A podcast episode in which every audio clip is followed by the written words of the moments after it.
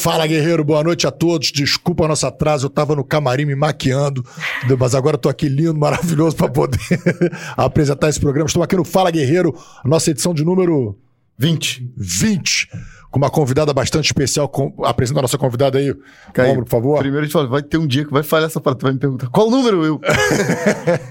Graciane Ferreira. Eu. Policial militar do estado do Rio de Janeiro, minha amiga, guerreira de verdade, tem uma história de luta desde o dia que decidiu ser servidora pública, vive sua batalha diariamente, não largou os livros, segue estudando.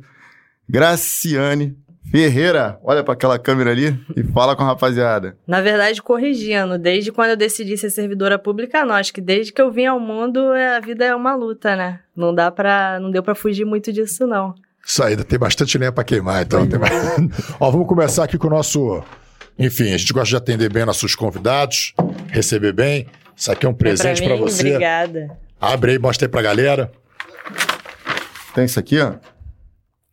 Ih, gente. Ai, que aí, lindo. Ó, tá vendo?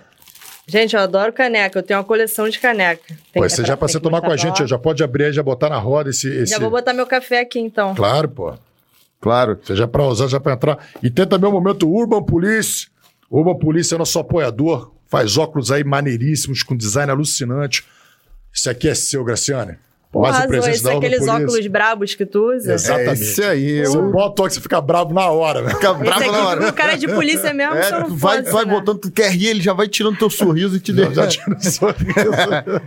já deixa a cara emburrada logo, tem, você bota o oxigênio. E tem o um cupom aí pra galera que, que, que é fã, que admira a carreira policial. Dá uma olhada lá no site Caraca, da Urban Police. E use o cupom, não seja bobo. Não, tá maneiro, hein? Não dê mancada. Use o cupom PapaCharlie31 e tem um desconto de 50%. Pô, ficou mais cara, Tô com cara top. de polícia tá, agora. Tá, tá cara de polícia. Aí tá com cara de polícia. Versão Stallone Cobra feminina, velho. Tudo bom, Graciane? Tudo na paz, gente. Pô, obrigado por você ter vindo aqui com a gente, tá aqui com a com a sua presença aqui. Um grande abraço a todos vocês. Ó, se inscreve aí no canal para poder comentar, conversar e poder conversar com ela, tirar todas as dúvidas sobre a Polícia Militar, sobre a carreira, sobre como é, é esse universo feminino dentro da Polícia Militar. E me diz uma coisa, Graciane. Ah, nossas redes sociais, Fala Guerreiro Cash, tá no. Tem o quê? Instagram, é, TikTok, o que mais que a gente tem? Tá.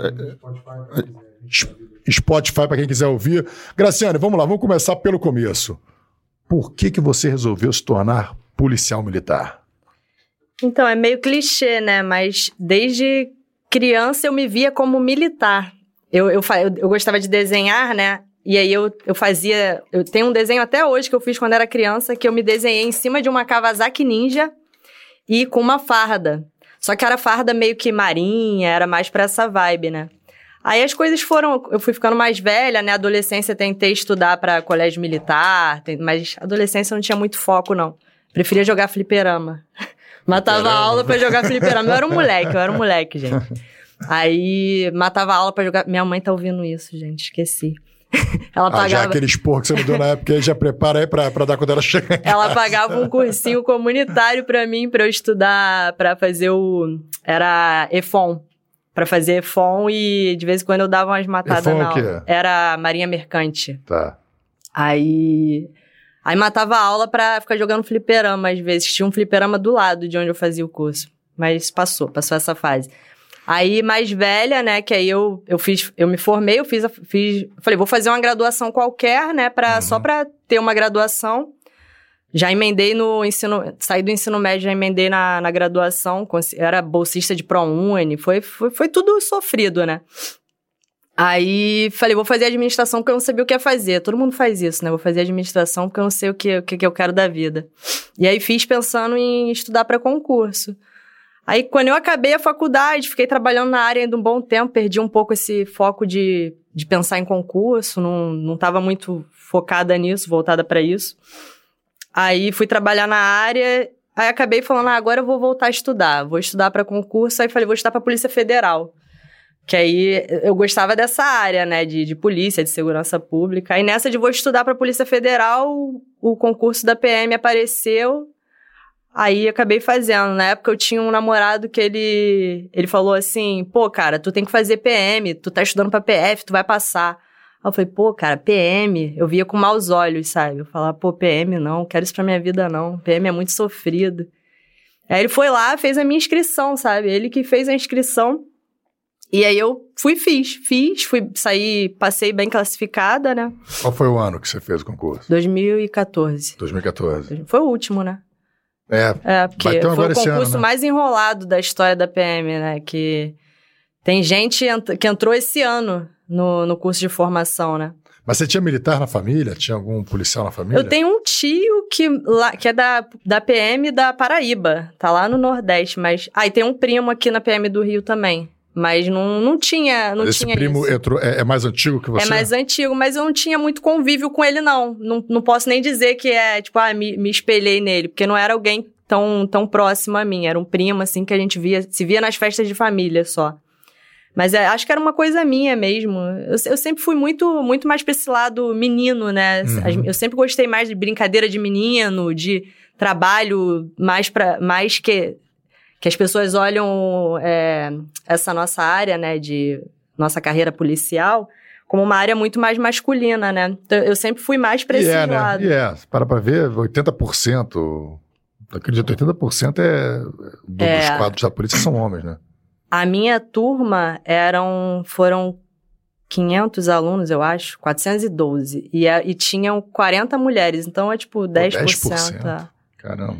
A média tem sido essa, eu acho que 10% de mulheres por turma, né? de- Mas aí você passou no concurso e começou a fazer a, a- a academia de polícia. Academia de Polícia é de oficiais, o nosso é, é Cefap. Você fala, Foi o que você esperava? O que, que você sentiu na hora? É. Ah, Deu um foi baque? muito Foi? maneiro, foi muito maneiro. Eu, Eu, gostei sou, da Cadepol eu sou também. Apaixonada pelo Cefap. Porra, adorei a Eu Cadepol. eu curtir demais. A Cadepol, pra é. mim, foi a melhor fase da polícia. E, é, os meus amigos, eles, eles, eles brigam comigo, sabe? Quando eu falo que eu gostava do Cefap. Eles falam que eu, que eu peruo muito e tal. Ah, pô, Cefap era muito ruim. Gente, eu amo Cefap. Cefap era muito bom. Eu adorava. Porque eu, eu lembro de ter entrado ali... Assim, antes eu não queria, mas depois que eu passei, eu fiquei com aquela coisa, caraca, eu vou ser PM, que maneiro. Aí eu lembro de estar lá dentro, assim, é, sofrendo pra caramba, assim, nos primeiros dias. A primeira semana é muito ruim, né? Aí eu lembro de estar...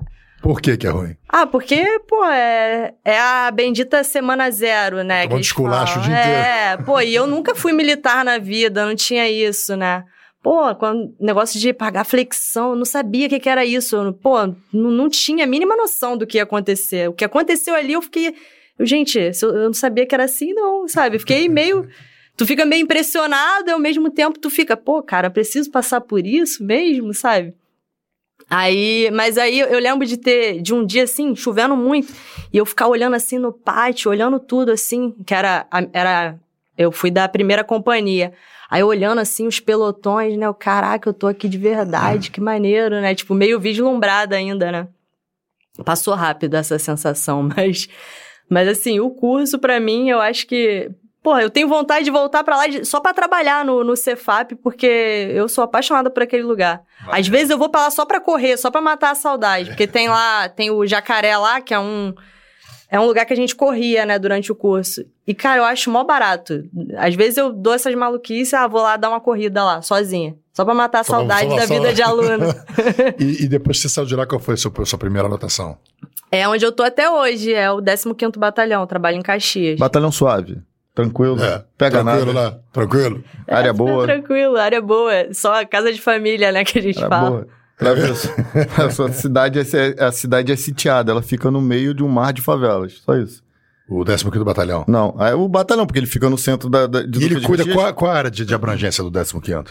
São quatro distritos. É o centro de Caxias, aí tem Campos Elíseos, Santa Cruz da Serra e Xerém. São os quatro distritos da área de Caxias. É uma área gigante, Não. gigante.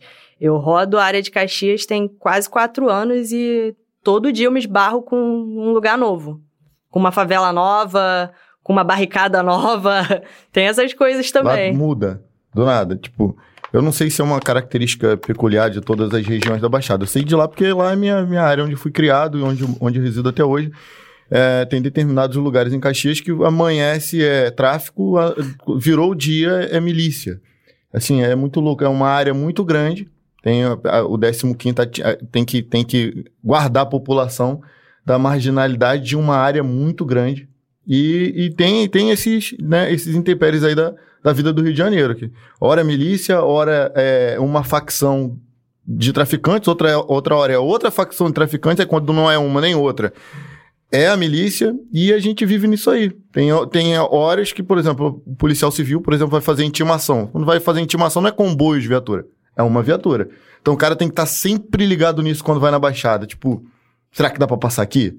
Entendeu? É, é bem. É, Caxias é bem complexo, cara. Policial que trabalha ali no 15 Batalhão, policial militar, policial civil, que trabalha ali na, na, na, na 59, 61, 62. Uhum. O cara sai dali diferente. É, não vou citar Belfor Roxo, que também, né, meu irmão? É, é complicadíssimo, né? Mas eu falo de Caxias porque eu sou dali, né? Então, é, o, o, pessoal que sai dali sai diferenciado. E tu não saiu de lá por quê? Porque você não quis? Não, não, você gosta de lá? Então, eu nunca, eu não tenho nenhum parâmetro de comparação, né? Porque eu, eu me formei e fui para lá. É, tinha, um, tinha uns amigos meus de turma que eles conseguiram ir para lá, eles eram da área, né? Aí na época a gente podia escolher, é, e podia escolher assim, dar, dar três opções, né? Antes de se formar. A gente escolhia três opções para onde a gente gostaria de ir, e aí, de acordo com as vagas, iriam alocar a gente. Aí, aí um, eu tinha dois amigos, grandes amigos meus, que eram de Caxias. E aí eles falaram: ah, vamos para Caxias, vamos para Caxias. Eu sabia, né, como que era, onde. Que, que, como que eu vou ter parâmetro de dizer, tipo, ah, esse batalhão é melhor? Não tinha como eu escolher assim, né? Falei, ah, vou pra lá que meus amigos vão estar tá lá, né? Pelo menos eu não fico sozinha. Aí acabei indo pra lá, eles até saíram de lá já e eu continuei. Porque aí Aí acabei indo para trabalhar, que assim, assim que eu fui para lá, eu trabalhei em alguns serviços muito ruins, né? Que a gente recém-formado é. A gente não, não. É assim, tu vai tapando buraco, né? Uhum. Os caras botam você onde, ah, aqui tem um policial de férias, aqui tem um que tá de licença, aqui tem um que tá não sei o quê. Vai, tu vai tapando buraco. Aí a minha escala mudava toda semana. Toda semana eu tava num serviço diferente.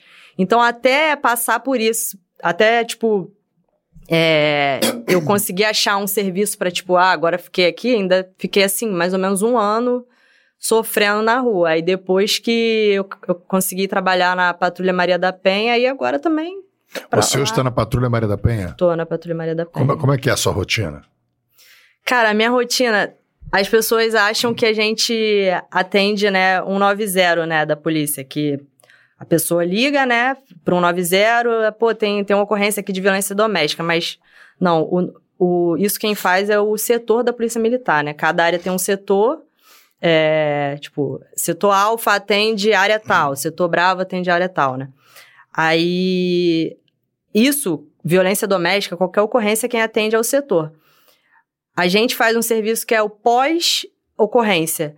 A vítima vai lá na delegacia, faz o registro de ocorrência, e depois disso, aí, durante. É, quando a vítima está registrando, geralmente o, o, inspetor, seja lá quem estiver fazendo o registro, né? Ele pergunta se ela quer medida protetiva.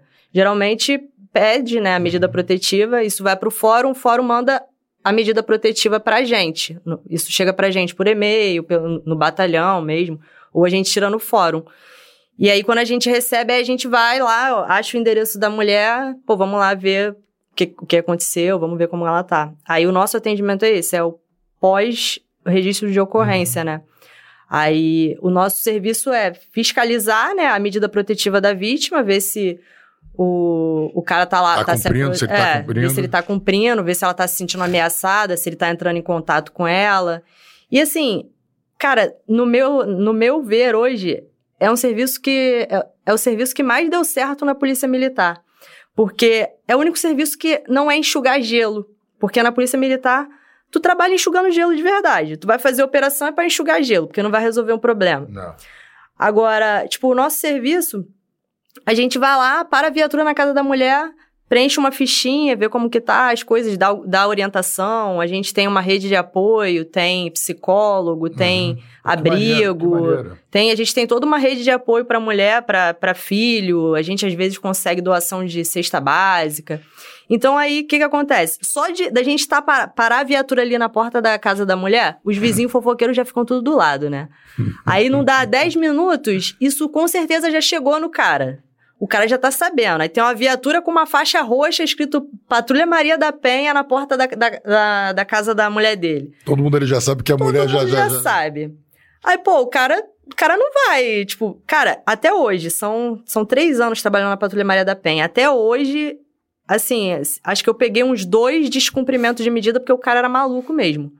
Porque geralmente funciona mesmo. O cara, o- o- os, os vizinhos ajudam mesmo. Ah, eles vocês vão mais de espalham. uma vez na casa? Vamos, Vocês têm uma rotina de sempre visitar aquela, aquela periodicamente visitar aquela, Isso. aquela família.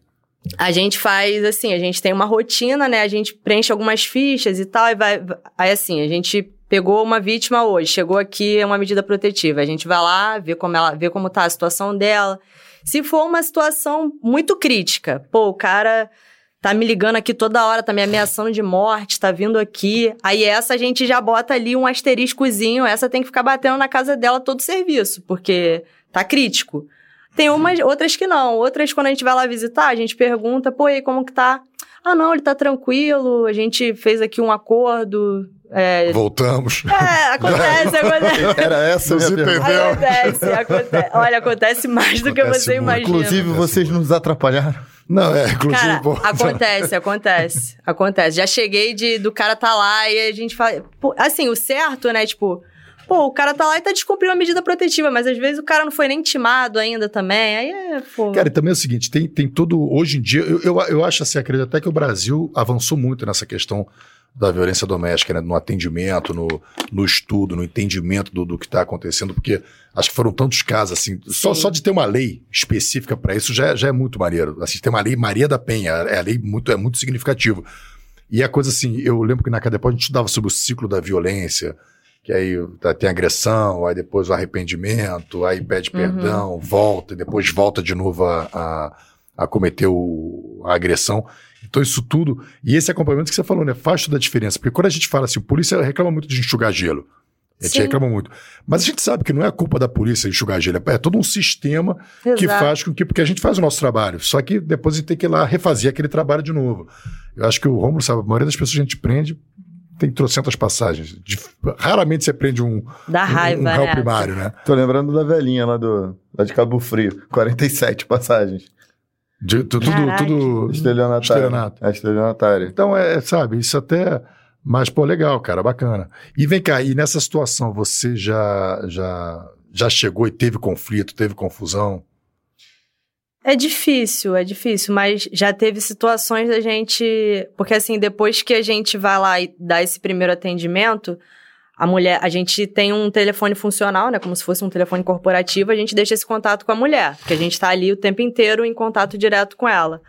Aí ela às vezes fala, pô, olha só, às vezes ela liga, né? Pô, o cara tá aqui, tá tentando entrar na minha casa. Aí, dentro da, do possível, a gente tenta chegar o mais rápido. Senão a gente fala, ó, liga pro 190 porque a gente tá do outro lado de Caxias. Às vezes a mulher tá no centro de Caxias, a gente tá lá em Xerém. Aí, dentro do possível, a gente chega o mais rápido possível, né? Que é uma viatura só pra área inteira. Aí, mas já aconteceu da mulher ligar quando a gente chegar lá. Aí o cara avistou a viatura na esquina, saiu correndo. Tava, ou seja, tá, tava lá tá, perturbando Tava os na juízes da maldade mulher. mesmo, tava tava. perturbando. Saiu correndo, olha, aí, aí a gente correndo atrás do cara com a viatura, o cara se embrenhou no mato, já, já teve isso, mas, mas conseguimos pegar, conseguimos. Esse descumpriu a medida protetiva, ficou preso. Assim, esse não queria nem. Quando a gente pegou, ele começou a chorar, falou que era apaixonado pela mulher. Eu nem acho que ele ia fazer nada, não. Mas o cara tá, tava ali descumprindo a medida protetiva, tava ali pedindo pra voltar pra mulher, sabe? É, Perturbando. e, e na, e na condição emocional também, a gente não sabe, né, cara? Eu, eu vi uma vez É. um vídeo, o garoto parou na frente da escola com um buquê de flores pra dar pra, pra menina. Quando ele foi dar o buquê de flores, a menina não quis receber o buquê. E aí ele, pô, insistiu, insistiu, a quis receber. Ele pegou e jogou o buquê longe. Deu uma, uma- uma alteração. Então, assim, o cara, quando tá num estado desse emocional, É. o, cara, o cara fica, fica numa. É Quando você estiver nesse estado emocional, perto de uma mulher, que você ficou com muita raiva, muita raiva, arranca a cueca pela cabeça que passa, guerreiro. E você se acha assim, eu, eu- acredito que. é, eu, já, eu já trabalhei em delegacia, que você tem- eu, não- eu não, não fui como o Romulo que trabalhou em DEAN. Eu atendi em dele- em delegacia distrital que não tinha uma, uma DEAN, então a gente acabava fazendo as ocorrências de Maria da Penha, né? E é muito comum, às vezes, a, a pessoa se abrir para você, conversar e abrir o coração, né? que, que você acha que acontece ali naquela. Não na região de Caxias, das mulheres. O que, que você acha que às vezes. Qual a grande dificuldade da mulher de sair daquela situação, ou quando está numa situação dessa? Onde você vê que, que, que, que é o calcanhar de Aquiles da maioria das mulheres? Que todo, cada caso é um caso nesse. Mas da maioria das mulheres. É, então, a, a maioria, é, apesar de cada caso ser um caso, como você falou, é, é uma, existe um, uma dependência emocional muito grande, geralmente, é, uma dependência financeira, geralmente tem filhos envolvidos. Então, assim, é, geralmente a vítima ela nem, nem enxerga o quanto ela está envolvida num, num ciclo de violência doméstica, sabe? Parece que quando ela se liga é quando o cara já partiu para agressão física mesmo. Porque a violência doméstica, ela não começa com. Geralmente não começa com agressão física, né? Geralmente o cara vai ganhando poder. É um xingamento, é um. É, ah, deixa eu me dar a senha do seu celular, me dá a senha das redes sociais. Geralmente vai começando assim, sutil. Uhum. Aí, pô, a mulher olha, ah, isso aqui não é nada demais, vou dar a senha do meu telefone para ele, não tem problema nenhum. Só que o cara ele vai ganhando poder, vai ganhando poder, o cara. Aí vai, as coisas vão piorando, né? Aí é violência violência patrimonial, né? O cara começa a destruir os bens da mulher, pega celular com raiva, quebra, rasga a roupa da mulher. Já vi situações que o cara tirou todos os bens da mulher e tacou fogo. Sabe? É, é, um ciclo. Aí a coisa vai começando a ficar mais séria, né? Aí a mulher já fica um pouco mais assustada, mas ainda assim ela não entende que aquilo ali já é um, um já é violência doméstica. E, e aí a coisa vai evoluindo assim. É até importante que agora é, existem vários programas, né, para demonstrar esse tipo de violência doméstica. Até acho que teve uma novela há pouco tempo que estava falando disso. Eu não sou muito de ver novela, mas eu vi a fofoca da novela de uma mulher que sofria esse tipo de violência uhum. doméstica. E assim, isso é bom para as pessoas irem entendendo que tudo, todas essas coisas são violência doméstica. E é um ciclo mesmo. O cara, ele começa com essas coisinhas e a coisa vai evoluindo. E daqui a pouco o cara. Aí o cara quer ter relações sexuais à força com a mulher. Pô, quer, quer agressão maior que essa? Só enfiar a porrada mesmo, é, né? É. Então a coisa evolui, só que a mulher até chegar a esse ponto, a mulher já tá num, numa dependência emocional muito grande do cara. Tem umas que tem, que assim, dependem financeiramente do, do, do marido também. Então é muito difícil mesmo para uma mulher que, por exemplo, tá há 20 anos casada com um cara, é, dentro desse contexto de violência doméstica, ela chegar e não, olha, agora eu não quero mais, basta. É, eu entendo que é muito difícil para uma mulher que se vê né, nessa situação chegar e dar um basta nisso. Ela tem que ter uma rede de apoio muito grande. Tem que ter é, psicólogo, tem que ter DEAN mesmo, tem que ter o, as polícias especializadas, né? Que, assim, na PM somos nós, né? Patrulha Maria da Penha. Tem que ter uma mulher e um homem trabalhando, porque a mulher geralmente se sente mais amparada quando ela vê uma policial do sexo feminino. E então, assim, é, é, é tem que ter essa rede de apoio mesmo, porque Senão a mulher ela não tem força, sabe, para resistir a isso. Porque a mulher. Aí, aí tá, aí é, chega a medida protetiva, o juiz pede mandado de afastamento do lar pro cara. A gente vai lá e tira o cara de casa. Mas e aí, o que, que ela faz? Se a mulher depende financeiramente do cara. A gente cansa de chegar na casa da mulher, a mulher, a mulher já se arrependeu de ter é, registrado o fato só do cara estar tá preso e ela não saber o que vai fazer da vida agora, sabe? A mulher tá lá sozinha em casa, o cara tá preso. Aí eu cheguei, teve até pouco tempo, eu cheguei na casa da mulher, a mulher chorando, toda com medo da gente, sabe? Não queria falar direito com a gente. Aí, eu, aí tu já fica assim meio puto, né, na, na hora. Caraca, pô, a gente vem para ajudar a mulher toda esquisita, sabe? Querendo que a gente vá embora. Aí tem que respirar fundo, não, calma. Aí tu vai, vai tentando tirar as coisas ali, uhum. tirar alguma coisa dela. Aí, aí ela começou a chorar, falou que pô, é, eu não sei o que eu vou fazer da minha vida, ele tá preso, eu, eu não tenho que não tenho como comprar comida para os meus Caramba. filhos, tenho quatro filhos, tudo criança, sabe? Aí tu entende o, o nível de dependência que a mulher tem do cara. Então, assim, se ela não tiver um amparo ali muito grande, ela vai se arrepender de ter feito o registro, vai preferir voltar e ficar apanhando do cara, entendeu? Não. Não, o ideal também, assim, é essa coisa da informação, né? Porque quando já chega nesse nível que você falou, né? Quanto mais tempo você está naquela relação, mais você vai criando dependências. Aí entra um filho, aí entra uma casa que vocês compraram juntos, aí entra o carro que foi comprado juntos, Sim. aí foi. E aí a coisa vai ficando cada vez Dá mais trabalho, difícil. Né? Mas, assim, o comportamento acho que desde o começo você já vai sentindo, né? Então, e às vezes a gente banaliza esses comportamentos. Exato. Tô Porque é, assim, é até a gente sutil. como homem mesmo. Você, O cara, o cara vai testando os limites. Ele vai e muda o tom. A mulher aceitou. Ele, opa, até aqui eu já posso ir. É porque é muito sutil, né, É. Rômulo? Aí ele, então, ele, ele vai fazendo aquele, aquele, aquela, vai, vai usando aquela progressão. Aceitou que eu gritasse com ela. Aceitou que eu empurrasse. Será que ela aceitou um tapa? Ela vai aceitando. Ele vai medindo o limite. O Rafa sempre já contou aqui umas duas ou três vezes o episódio da, da irmã dele. Parece que ela tinha, um- tinha um namorado e um dia o cara se descontrolou e jogou uma chave. Naquele momento, Ele jogou a chave na porta, não foi nem nela, ela tava ali, ele nervoso, jogou a chave na porta. Aí você vê o- que o temperamento do cara já é É, mas explosivo, na hora, né? falei, meu irmão, pega, vai embora. Eu- na hora, não vai, ter, Então, não vai ter a segunda, você não vai é fazer isso pela segunda importante, vez. principalmente para essa, pra essa, pra essas novas gerações que aceitam tudo, que tudo pode, que não sei o quê. É, é desde já. Tá namorando, o cara alterou o tom de voz com você, não aceita. É, Ele tá testando teu limite. Depois do, do- da alteração do tom de voz, parte para um empurrão, parte para uma segurada mais forte no braço, daí para um tapa na sua cara, é nada. Ele vai testando teus limites, ele vai vendo até onde você permite que ele vá. Então, quanto antes você cortar isso, melhor para você. É Uma coisa também que o pessoal, que às vezes rola uma banalização, é em relação a ciúmes, né? Sim. Porque às vezes acha, ah, ele tem ciúmes de mim. Ai, gente, Ai, ciúme não. Ele me ama, ele tem ciúmes de mim. Na verdade, é o seguinte, o ciúmes é um, é um sentimento de posse. É. Entendeu? Você, você acha. Depende do nível, quer- né? Ah, tem ciúme, ciúme é Não, saudável, é não, mas cuidado é- também. Não, mas, mas, é- aí tem cara, mas a questão é o seguinte: assim, demais eu acho que depende assim. Todo mundo, a, a minha filha tem, tem dois anos de idade.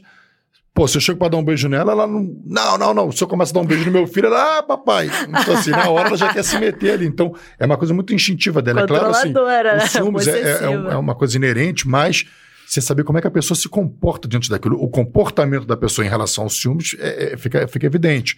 Sim. Então, dependendo de como a pessoa lida com aquilo ali, cara, você já sabe que aquilo vai piorar. Aquilo vai ser uma furada. Então, o cara que você falou, me dá assento do celular, você tem que deixar assento do celular comigo. Você tem que deixar a localização do, do, do teu celular comigo. Eu quero saber onde você. Porra, bicho, o cara tá te, Pois é. ele tá te controlando aos poucos. Daqui a pouco esse cara, ele vai, num determinado momento, quando ele sentir que pode perder algum controle sobre você, seja você arrumando um trabalho bom, que vai te remunerar bem, seja você conseguindo uma promoção cara no teu trabalho, seja você. O cara vai pirar, porque ele fala, pô, peraí, bicho.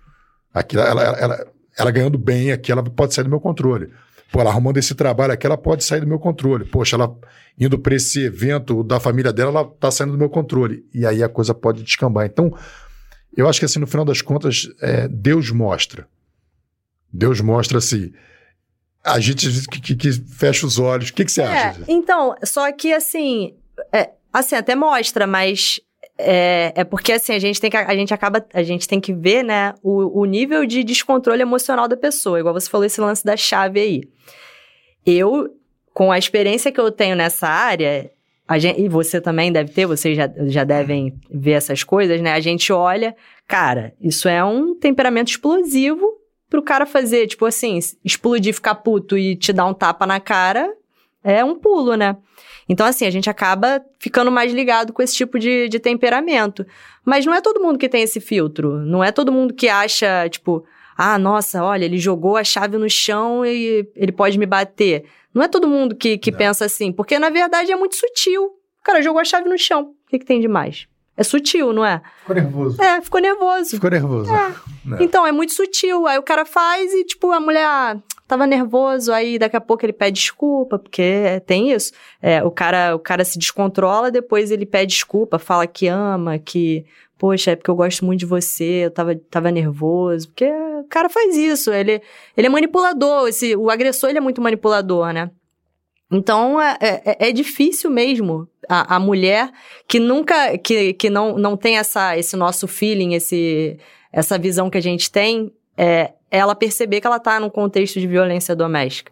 Por isso que é importante essas informações que a gente está tendo agora de mídia, de redes sociais. Assim, o pessoal olha muito como feminismo, mas, cara, é importante divulgar essas coisas, é importante a informação. É importante mesmo ficar enchendo rede social, ainda que seja com, com, com cunho feminista, é, é importante, porque você, você começa a educar a população com isso, né? O próprio agressor, é, às vezes a gente esbarra assim com situações de cara assim, lá da roça, sabe? Já coroão, 60 anos. Cara, como é que tu bota na cabeça de um cara desse que, olha, tu não pode bater na tua mulher? O cara, ele, ele viu o pai bater na mulher, na, na mãe dele, ficou normal para ele. E aí tu fala para ele, olha só, a tua mulher não é tua posse. Como que você bota isso na cabeça desse cara? Um cara de 60 anos. Que acontece pra caramba, tá? Idoso mesmo. O cara bateu na mulher a vida inteira, acha que a mulher é propriedade dele. Eles veem dessa forma, é muito difícil. Era conhecido idoso que não queria deixar a filha trabalhar. Não, minha filha não trabalha. É. Ela vai arrumar um marido que vai trabalhar e vai sustentar ela. Agora, deixa eu fazer uma pergunta. Esse é, é um assunto sério também. E causada? A famosa feijoada. tem muita? Conta pra tem gente. Muito, tem muito. Vou te falar que é, é até difícil, porque a gente, assim, tira totalmente a credibilidade do, do, do, da Lei Maria da Penha e do trabalho. Porque, assim, por exemplo, eu esbarrei com uma situação não faz muito tempo, que a mulher pegou o, o cara traindo ela, o cara era policial militar. Ela, pegou, ela descobriu que ele estava traindo ela, tinha, sei lá Mentira, a polícia militar não faz isso. Não é possível. É, não, isso não foi na polícia, polícia daqui do, do, Rio, não. Não foi do Rio, não. não do Rio, Rio acho que isso não acontece. Foi um caso da polícia lá da, de Minas. De Minas. aí ela, ela descobriu que o cara estava traindo ela, e aí, tipo, foi lá e criou uma situação para eles brigarem. A mulher tipo, bateu nele pra caramba, porque eu vi vídeos da, da cena. Bateu nele, só que ela, nesse meio termo de. Nesse meio tempo de bater, aí o cara segurava ela para não bater, aí ela aproveitava, se jogava no chão para se machucar. Pô, a mulher foi lá registrou como violência doméstica. Aí, consequências disso.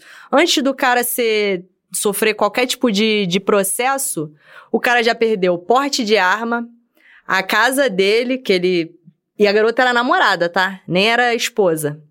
Perdeu a casa pra mulher, assim, inicialmente, né? Isso depois vai ser resolvido no processo, mas inicialmente o cara perde porte de arma, a casa, perdeu os cachorros, perdeu, sabe? Já tira um monte de coisa dele antes de qualquer coisa, antes de, de ouvir ele, o juiz já, ó, tira tudo dele. E o cara era policial militar. O cara teve que devolver a arma dele. Como que um policial militar trabalha sem arma? Sabe? É, tem, tem umas coisas assim que a gente olha que, tipo, é até uma, uma crítica que eu tenho à, à Lei Maria da Penha. Eu estava até conversando com um professor esses dias que eu estou tentando trabalhar. Eu, eu, eu, estudo direito, né, agora. E eu estava tentando trabalhar em algo, de repente, fazer um artigo, alguma coisa nesse sentido. Porque. Antes de, de mais nada, o, antes de ouvir do, o, o réu, né, que nem é réu ainda, antes de ouvir o autor da, da situação, o juiz já tira tudo dele. O cara nem, nem é culpado nem inocente, ninguém sabe de nada. É, o, cara o, já... o ônus da prova já vai direto pro Exato. homem. Né? O homem tem que provar que não Exato. fez. E eu vejo muito, muita mulher agir de má fé mesmo, sabe? É, é triste, mas a mulher se aproveita da situação porque ela sabe que a Lei Maria da Penha funciona e o cara vai. Posso falar palavrão aqui? Não. Pode, pode. o cara vai se fuder, entendeu? Tipo, o cara esse, esse é uma situação que eu vi que, assim, foi bem crítica, porque o cara era policial, o cara tem uma carreira em jogo, o cara vai... Pô, a, a violência doméstica, ela suja o cara de verdade. O cara, pô, aí o cara responde IPM, né, da, na Polícia Militar, o cara vai responder todo um processo administrativo já, porque a mulher acusou o cara. Trava as promoções do cara, trava. Sim. Você viu muito, muita acusação também, que, que, que o Rômulo trabalhou em DEAM muito, muito tempo, né? E você também via muita acusação falsa, Romulo? Cara, o mais, o mais bizarro de todas, a, a, a, ocorrência mais bizarra de todas que eu vi foi o caso que, quando eu fui prender o cara, eu estava muito indignado. Saiu um mandado de prisão de uma investigação que não tinha sido eu que tinha feito. O mandado simplesmente saiu, eu já peguei o mandado e fui cumprir. E o cara chorava na hora. O cara chorava, pô, cara, eu não fiz nada disso. Falei, ah, todos falam isso. Não fez, né? Pra gente você fala isso, né? Igual o cara que vocês foram lá atrás, tava na casa da mulher perturbando ela, quando vocês prenderam, ele começou Começa a chorar. a chorar. Não foi um, nem dois, nem três agressores de mulheres. Quando eu fui prender, começou a chorar e eles eram autores. Mas não era o caso desse cara. A gente foi buscar o cara em Niterói. E ele atravessou a ponte toda falando: Eu não fiz isso, cara. Vocês estão cometendo a injustiça. Eu falei, cara, não estou cometendo injustiça nenhuma, eu estou cumprindo uma ordem judicial. E a mulher disse no, nos autos que ele tinha jogado gasolina nela e teria tentado queimar o corpo dela, que ele tinha matado os cachorros da casa e falando que, que, a próximo, que o próximo a morrer seria ela e depois, depois a gente vai apurar, né, porque era uma prisão preventiva. Muito indignado, porque tipo, ela falava, mas aí quando eu fui ver os autos, eu vi que não tinha nenhuma testemunha falando ali. Não que testemunha seja cabal para decidir se uma mulher foi ou não agredida. Sim. A mulher pode ter sido agredida dentro do lar sem ninguém ter visto. Isso é perfeitamente possível. Não está não tá se discutindo isso. Está se discutindo aquele caso concreto. E não tinha nenhuma testemunha desse fato. E não tinha nenhum laudo de, de roupa com vestígio de, vestígio de gasolina. Não tinha nada disso. Depois a gente Era descobriu. Só, desculpa, era só a palavra dela. Era só a palavra dela. Depois a gente descobriu. Existiam os cachorros mortos realmente. Tinham as fotos dos cachorros mortos. Ela matou os cachorros. Meu Deus. Ela envenenou os cachorros. Ela criou essa história do fogo, como depois disso, isso estava rolando o inquérito, e o que ensejou a prisão dele de fato foi ela ter ido à delegacia onde ela fez o registro e dizer que ele estava perseguindo. E a gente descobriu que ela ia para o posto de trabalho dele para ficar espionando ele para ver se ele estava com outra. Então, baseado nisso, ela o filmou uma vez, ela no carro, ele no outro.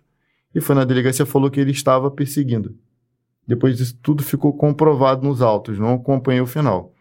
Mas essa é uma prisão que eu me arrependo de ter feito. Não vou dizer me arrependo, porque podia ter sido verdade. Então, hoje, ele provavelmente deve estar com a liberdade dele restabelecida a mulher não foi morta. Mas não deixa de ser uma covardia é. em que uma pessoa de mau caráter usou uma lei que é boa, a lei é boa, Sim. foi feita e protege e evitou centenas ou milhares de mortes através dessa lei. Mas essa mulher de mau caráter, assim como tantas outras que existem, eu já contei uma história aqui que a gente prendeu no balcão da DEAN de Nova Iguaçu uma mulher que mentiu e quase fez com que a gente prendesse em flagrante, né? Prendesse erradamente em flagrante uma pessoa inocente. É. Cara, eu acho assim, eu levantei essa bola sobre essa coisa da causada porque é o seguinte, é, é o que a gente falou aqui, a lei é boa, existe hoje um movimento da, da das, das polícias, ou seja, as, as mulheres conquistaram, né, essa, essa, não só a lei, porque né, a lei, a lei sozinha não é o suficiente. O, o, bacana é toda a rede que, que foi formada ao redor. Então hoje você tem a Polícia Civil, você tem as delegacias de atendimento à mulher, é, em, vários em vários locais, né, não é mais uma, vários locais você tem essa delegacia especializada para atender mulher. Cara, as delegadas, geralmente das delegacias, são mulheres São que, que realmente se, se aprimoram naquele assunto, elas dão palestras, dão orientações em comunidades, em é, seminários, congressos, tudo, uma parada muito maneira. Tem esse programa da Polícia Militar também, como você falou, faz acompanhamento. Você vai lá semanalmente na casa da pessoa, vê o que está acontecendo. Então, pô, é todo um aparato do Estado muito maneiro para proteger as mulheres, porque isso é um, é, é é uma, é, um, é um crime que acontece, é real e que leva até a morte de, de muitas mulheres. Então, assim, a mulher que pega, usa isso para atingir, ferir, sabe, é- é, é de uma irresponsabilidade e de uma falta de, de, de, de empatia com as verdadeiras vítimas. É igual a mulher que, que vai fazer denúncia de crime de estupro sem ter, sem ter acontecido aquilo. Então é muita responsabilidade isso. Você coloca um- um- muitas mulheres que realmente estão em situações de perigo, situações de risco, em descrédito. Porque quando vai, você já fica sempre desconfiado. Em vez de você tomar uma atitude, você fala, pô, será que é? Será que não é? Então, isso é muito ruim, é muita responsabilidade. É, e eu acho que, assim, essa pessoa que faz, comete uma notícia é, falsa de crime deveria ser rigorosamente punida também. É, mas é, é o tipo de crime que é. Assim, já é difícil você comprovar a, a autoria de um crime na, na- numa investigação, né? Num inquérito. Esse tipo de crime, então, como que. Assim, é- eu acho que é, o mais, é um dos mais difíceis, se não o mais difícil, porque geralmente acontece ali no ambiente doméstico, né? Geralmente testemunha quem? É o filho. Geralmente, às vezes, não tem testemunha. é, Então mas é, difícil, complicado né? também. É complicado ir nesse viés também, porque é isso que ela falou. Muitas vezes a mulher é agredida sozinha no É. ambiente doméstico. É, e é por- justamente por conta dessas que ele está falando, que eu acredito que seja minoria, que acabam é, colocando em descrédito uma situação ou outra, mas felizmente, por não serem maioria, a gente segue acreditando e sempre vai acreditar com a Não, mulher. mas, a, mas a parada é a seguinte, como ela falou, pela dificuldade que tem de você até é, identificar até a violência moral e tudo. A mulher que tem que ter essa consciência, esse recado aqui é para as pessoas que tenham consciência, as mulheres Sim. que fazem isso para atingir. Eu já tive em situação da mulher falar assim: olha, o meu marido tem, tem, meu marido tem medida protetiva, ele não pode me ligar, que ele me ligou. E aí o colega, pô, legal, vamos botar para frente e vai, vamos correr atrás da prisão do cara, já que Sim. ela tá com desculpa da medida protetiva. Quando ele me dá seu telefone para eu printar aqui para mostrar que ele te ligou. vezes. Quando ele viu, a mulher tinha ligado pro cara. Ele falou assim: mas peraí, mas você ligou para ele. Você ligou para ele, o cara te retornou e agora você vai querer. Então, assim, É. Cara, Pô. ó, pra, pra vocês terem noção do nível de má, de má intenção das pessoas, às vezes. Até lembrei de uma situação aqui. Teve uma, uma assistida nossa que ela ligou para ligou pro nosso telefone funcionar uma vez falando assim: Ah, queria tirar uma dúvida. É, o meu ex-marido, ele mora, ele mora numa rua, mas às vezes eu tenho que passar por essa rua, sei lá, pra ir malhar, não lembro qual era a situação, mas eh, digamos que era pra ir pra academia. Ah, eu tenho que passar por essa rua para ir pra academia. Só que ele fica no portão. É, toda vez que eu passo, ele fica no portão me olhando, no portão da casa dele. É, eu queria, eu queria ir na delegacia para registrar o descumprimento de medida, porque eu- ele tem que sair quando eu passar pela rua dele. Aí eu fiquei assim, gente, olha o nível de. da- a mentalidade da pessoa, né? Tipo, a pessoa, ela vai lá na rua dele, passa no portão dele, quer que o cara saia quando ela chega. Eu falei assim, mas você não tem outra rua pra passar? Tem que passar pela casa do cara. Não, então isso é sério, porque assim, inclusive falando isso que a galera vai fazer, a Maria da Penha funciona. A galera vai fazer, a polícia civil e a militar vão comprar teu barulho. Então, se você está sendo Sim. vítima de violência doméstica, vai denunciar que a galera vai chegar e vai te proteger. Sim. Agora, Pô, sacanagem, não, né? não, não sacaneia Sacanagem. o trabalho da polícia, do cara, por raiva, por, por questões pessoais, se a coisa não. Não é, não foi, é, não, não é uma lei para você fazer vingança pessoal. Às vezes a, a pessoa tem os mecanismos para alcançar o que ela está buscando. Por exemplo, é uma, é uma pensão alimentícia. Você vai lá na vara de família e pleiteia no, no formato que tem que ser pleiteado. Você não precisa fazer um registro de ocorrência contra a pessoa, forjar uma situação para ter direito. A, você tem outros mecanismos para conseguir, por exemplo, uma, uma pensão alimentícia, que não é direito da mulher, isso que muita gente não sabe, né? Algumas pessoas têm dúvida sobre isso. Pensão alimentícia é direito da criança, né? do, do filho, né? É, outras vezes a, a mulher quer que o cara saia, saia da casa. É, isso aí, tipo, é, é uma, é uma pauta, assim, ainda mais pra gente que trabalha na Baixada, que normalmente o cara ralou pra comprar aquela casa ali junto. E se não for de verdade um caso de violência doméstica, é covardia. Porque o cara vai sair dali e vai pra onde? E É. às vezes a pessoa tem os mecanismos, a mulher tem os mecanismos pra tirar o cara da casa, que é o caminho que ela não quer seguir. É a partilha de bens. Separa, divórcio, separou, vende os bens, cada um pega a sua parte e compra o que der pra comprar. Mas as pessoas não querem esse caminho. Hum, deixa eu ver aqui. Ih, se eu fizer um RO, e tem, tem aquele, aquele, aquele demôniozinho que vai lá. Se tu fizer um RO e contar uma história, aí tu fala que quer afastamento dele do lar. A pessoa corre na delegacia e faz isso. Eu não tô querendo, com isso, desestimular as mulheres a procurarem a delegacia ou desestimular as mulheres a deixarem de ligar para 190. Não. Se você tá sofrendo uma violência, você tem que fazer. Esse recado não é para você que sofre violência doméstica. Esse recado é para pessoas que não estão sofrendo violência doméstica e querem usar a Lei 11.340-06 para se vingar ou para conquistar fins para os quais a lei não foi criada. Esse recado é para as barraqueiras.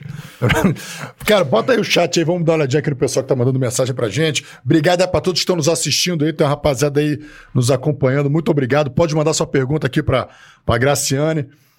E. Chegar ele botando aqui, Compartilhar começando lá aqui no pela. Instagram também. Oi? Vou compartilhar lá no Instagram o link pra galera ver. Ó, Ingrid Carvalho. Ô, Ingrid.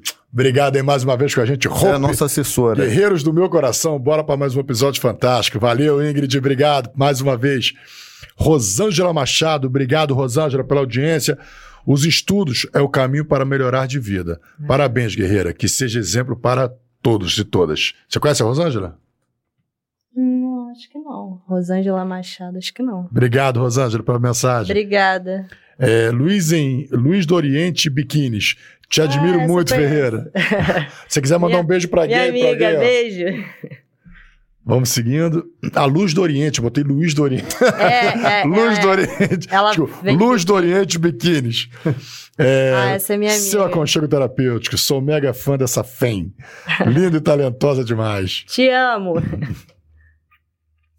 Neuza Maciel, minha mãe. Parabéns, guerreira. Aí, ó. Ah, muito bom. Valeu, mãezinha. Beijo.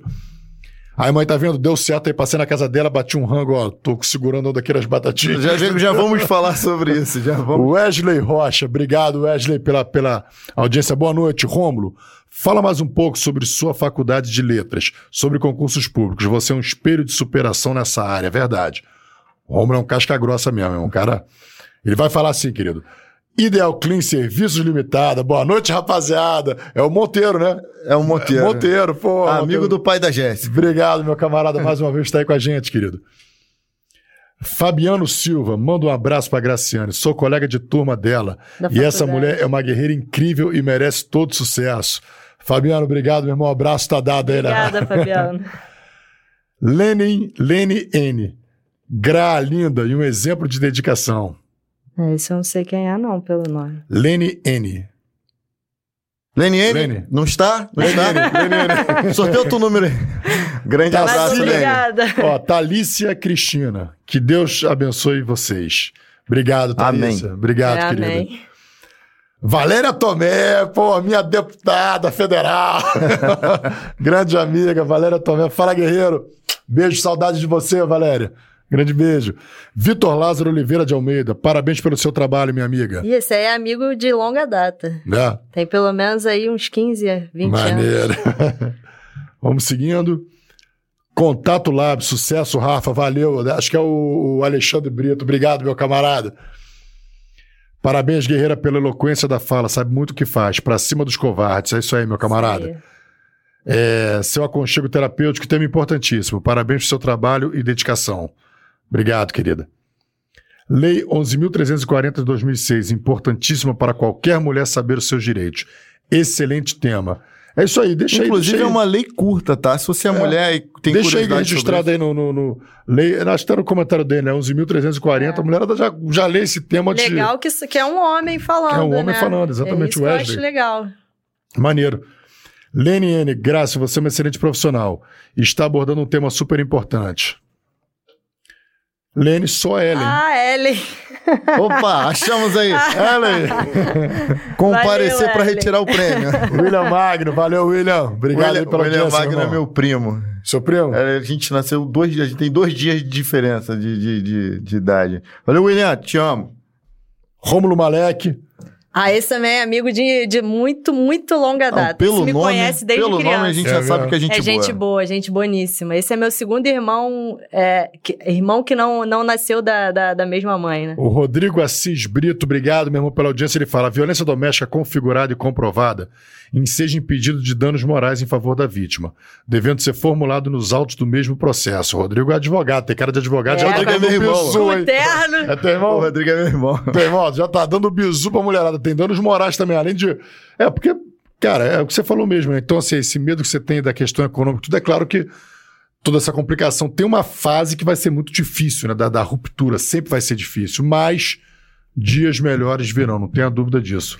Não É. pode ficar naquele ciclo vicioso de violência. Isso aí que ele falou é importante, mas não é tão fácil, porque às vezes o cara também é um Zé Ninguém na vida. Às vezes o cara não tem nem emprego fixo, não tem nada. E como que você. tu- como que você faz um pedido de danos morais pro cara que não tem uma carteira assinada, não tem nada pra, pra comprovar, pra, pra É, pagar é. o dano moral, É, né, tem mulher? situações. é. Vamos lá, tem... foi? William Magno pergunta para Graciane se ela acha justo ter limite de idade para a prova da PM, sendo que a Polícia Civil não tem. O que, que você acha disso? Justo não é, né? Porque eu acho que não depende, não depende da idade, depende da tua capacidade física, intelectual, etc, né? Se o cara fez a prova, passou e depois vai lá, passou no, no, no teste físico também. Sei lá, tem 45 anos, mas fez um teste físico melhor do que um moleque de 20. Porque Acontece, acontece. bastante. Acontece, tem uns caras que, pô, treinam a vida inteira. Você vai no Mas aquário. só que isso é vai na né? Você vai no aquário da vida ou vai no BOP, chega lá, tem, tá cheio de cascudo de 40. Cheio. Que, pô, meu irmão, tá bancando, tem aqueles, aqueles staffs periódicos deles lá, que, pô, tem muito novinho ali que acabou de entrar que não banca, filho. Não. Pô, eu treinava com. Eu, eu, queria, eu tinha vontade de fazer curso na, na PM, né? Eu treinava com um sargento do BOP. O cara é cascudo, cascudo mesmo. Não sei nem qual a idade, mas aí o cara, ele.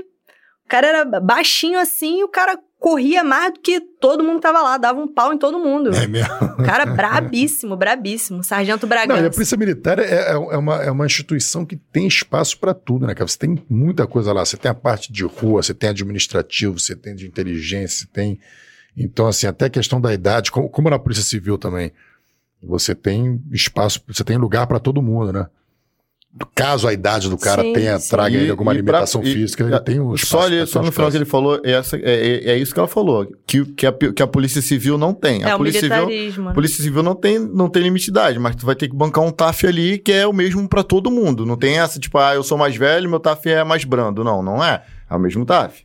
Não, mas o TAF pra entrar na PM é o mesmo pra todo mundo. É. A diferença é pra é, sexo feminino e sexo masculino. Aí depois que tá lá dentro, já no curso de formação, aí tem o TAF por idade. É igual ao exército, mais É. ou menos. Aí- mas antes de entrar é o mesmo. O que, eu, o que eu acho sacanagem é limite de altura.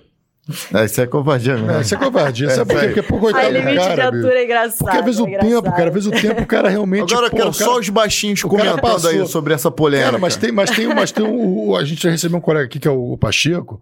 Cara, Ah, eu vi vocês zoando, cara. Coitado. cara, ele não entrou na Polícia Militar por causa da altura.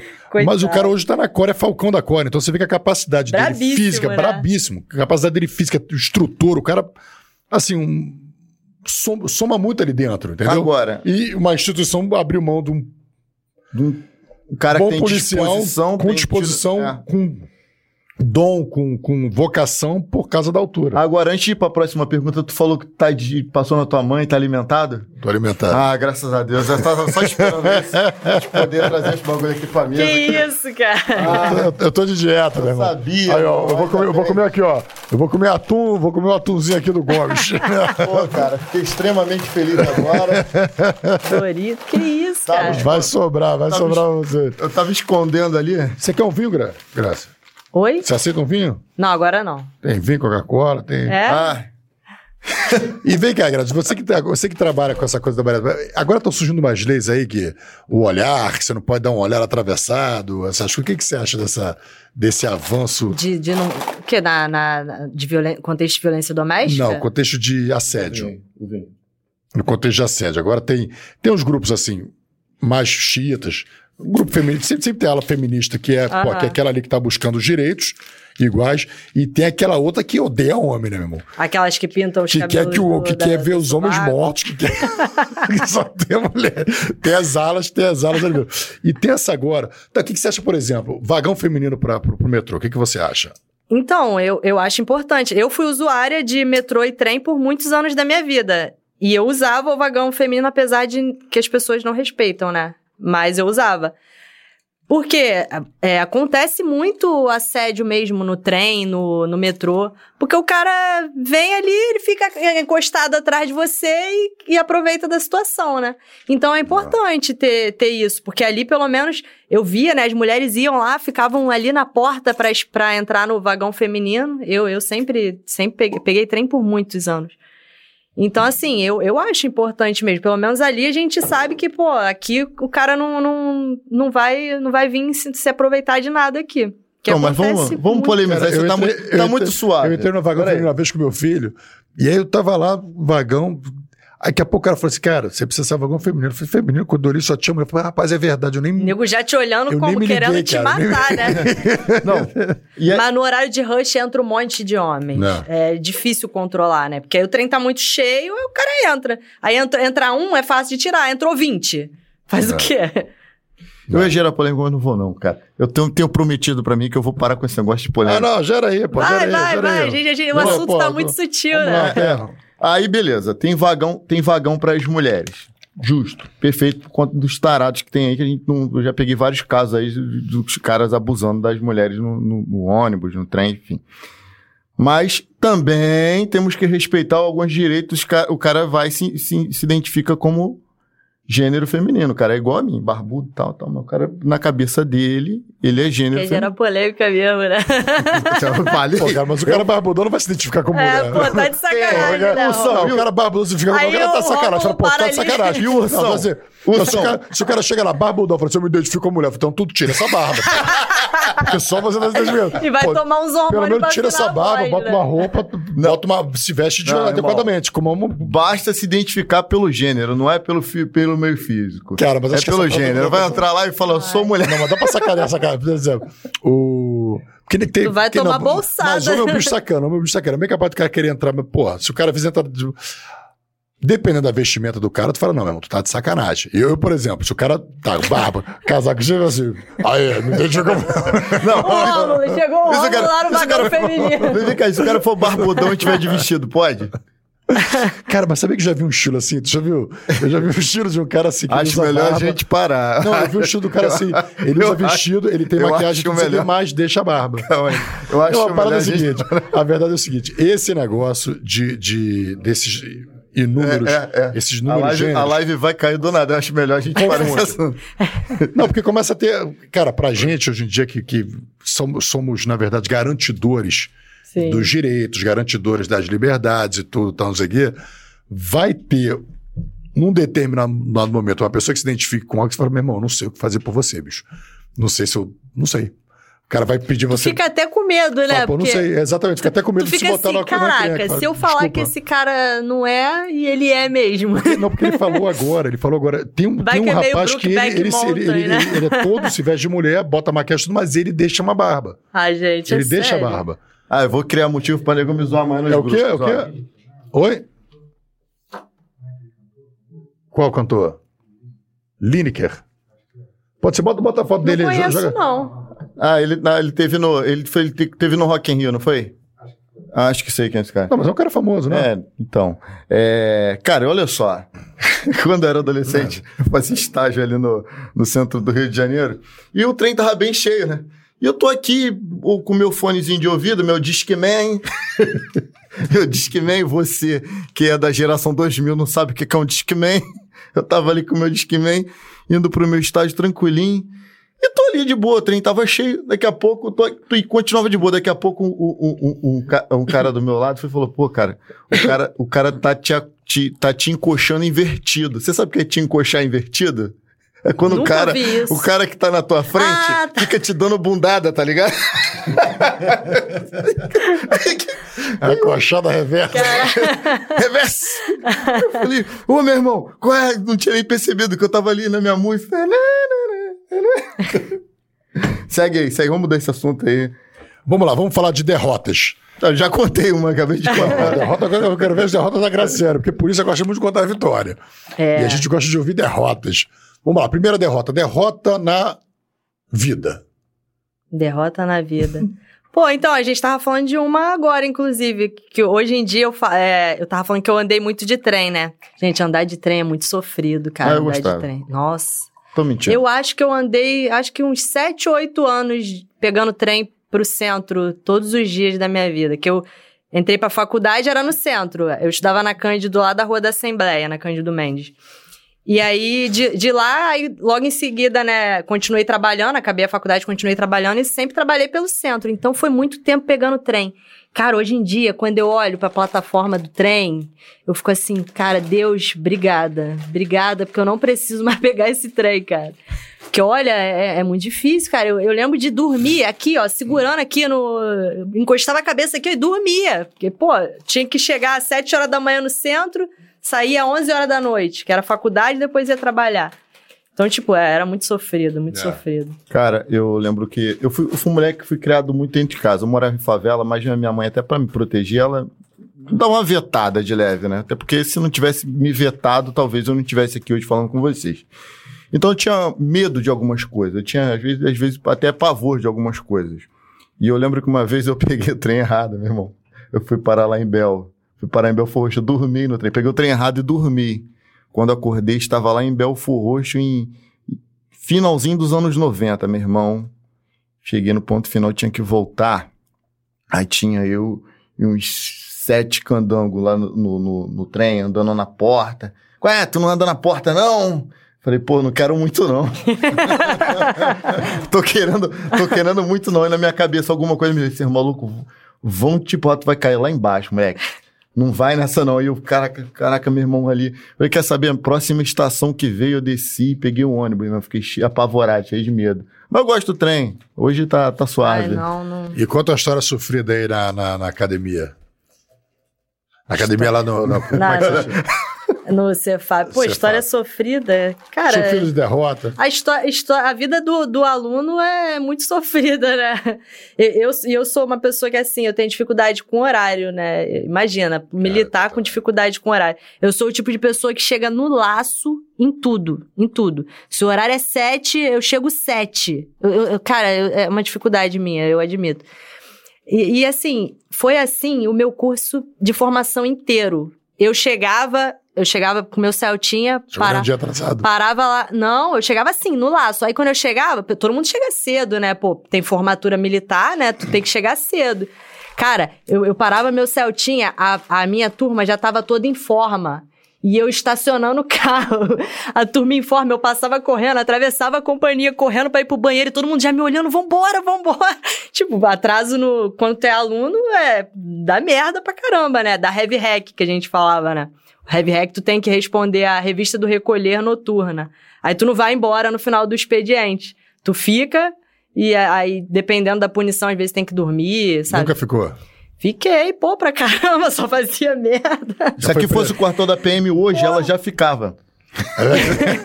pô, cara, eu, cara, eu nunca fui militar. Tu pensa na situação. Eu caí lá de paraquedas.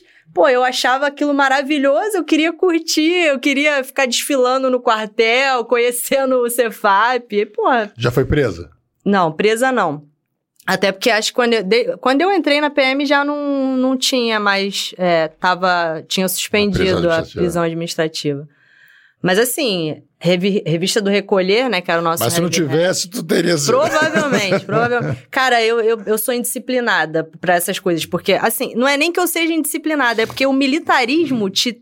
Você tem que ser muito enquadrado, né? E eu não sou assim, eu não sou regradinha nesse nível.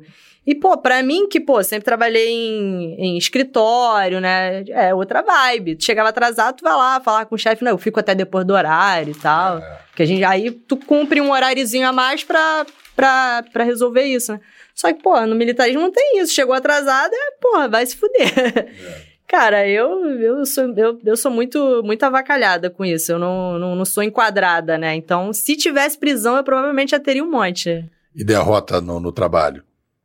Derrota aquele preso que trabalho. fugiu, aquele preso que fugiu. Pô, graças aquela, a Deus isso aí nunca aconteceu, aquele preso não. inocente que você conduziu, aquele... Olha, acho que só, só se fosse nessas situações aí de, de mulher mentindo, né? Porque acho que esse tipo de situação eu não peguei, não, de, de derrota, assim. Agora, eu, sei, eu, sei até, eu tô lembrar a, tua a derrota dela. Ela já eu tô sabe. lendo a tua mente, Rômulo. Ela, ela foi. Tá depois... A polícia só quer contar vantagem, cara. Não, cara, aí ele olhou pra minha cara, eu, eu, eu vi aquela luzinha assim, ó, acendeu aqui. Ela. Ela, ela medalhou, né? Ganhou a medalha Bravura Caxiense. Depois a gente vai falar sobre essa medalha. E ela teve que discursar. Ah, cara, que isso. Mas tinha uma mulher de um polícia lá que também foi medalhado no dia, que é assim pra ela, assim, ó. Não, ela fazia assim. Fazia aquela cara assim, tipo, eu falando e ela.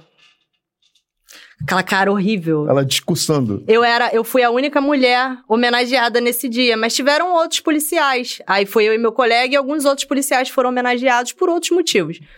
E aí tinha alguns que levaram as esposas. Eu levei minha mãe, levei minha sobrinha, né?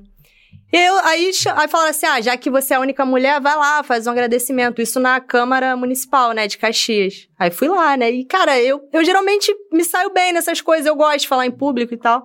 Fui lá, peguei o microfone, Tá a mulher aqui na, na primeira fila. Com uma cara, uma cara, ela olhava para mim com uma cara de deboche. Cara, começou a me dar um negócio aqui, eu comecei a suar e eu, e eu comecei a gaguejar falando. Foi o discurso mais merda que eu fiz na minha vida. Comecei a. É, é, é, e não saía nada. Inclusive, tá lá no, no perfil do. No, Mas por que, pois que é, perfil do Fala Guerreiro? Por que, que, que tu postou é, por que, que, você, por que, você acha que a mulher ficou te olhando com essa. Ah, não sei, cara, não sei. Mas olha, Eu, eu absorvi a energia dela toda ali. Ela jogou. ela- Entrou na tua mente, entrou Pô, na tua entrou, mente. entrou na minha mente. Até hoje eu lembro disso, eu fico assim, cara, não vou nem falar Que era um que eu momento importante que, que é pra É, marcar mas e foda. foi filmado. Não devia ser despeito mesmo. Ela, ela devia estar lá, discussão, toda, toda bonitinha a discussão, a mulher devia estar assim, ó. Tá, essa cara, essa cara aí, essa, foi essa. E tá eu lá falando no microfone, olhando pra cara dela. Não, a mulher já acha que é outra piranha. Ah, piranha. Tipo, É. assim, porra, nem De- de conhece, né? repente- Homem, homem- sabia que homem não tem isso? Homem não tem esse bagulho de, ah, viado, olha lá, deve ser. Não, não tenho muito isso, homem. Agora a mulher não, a mulher olha pra outra e já, já taxa logo. Ah, deve ser.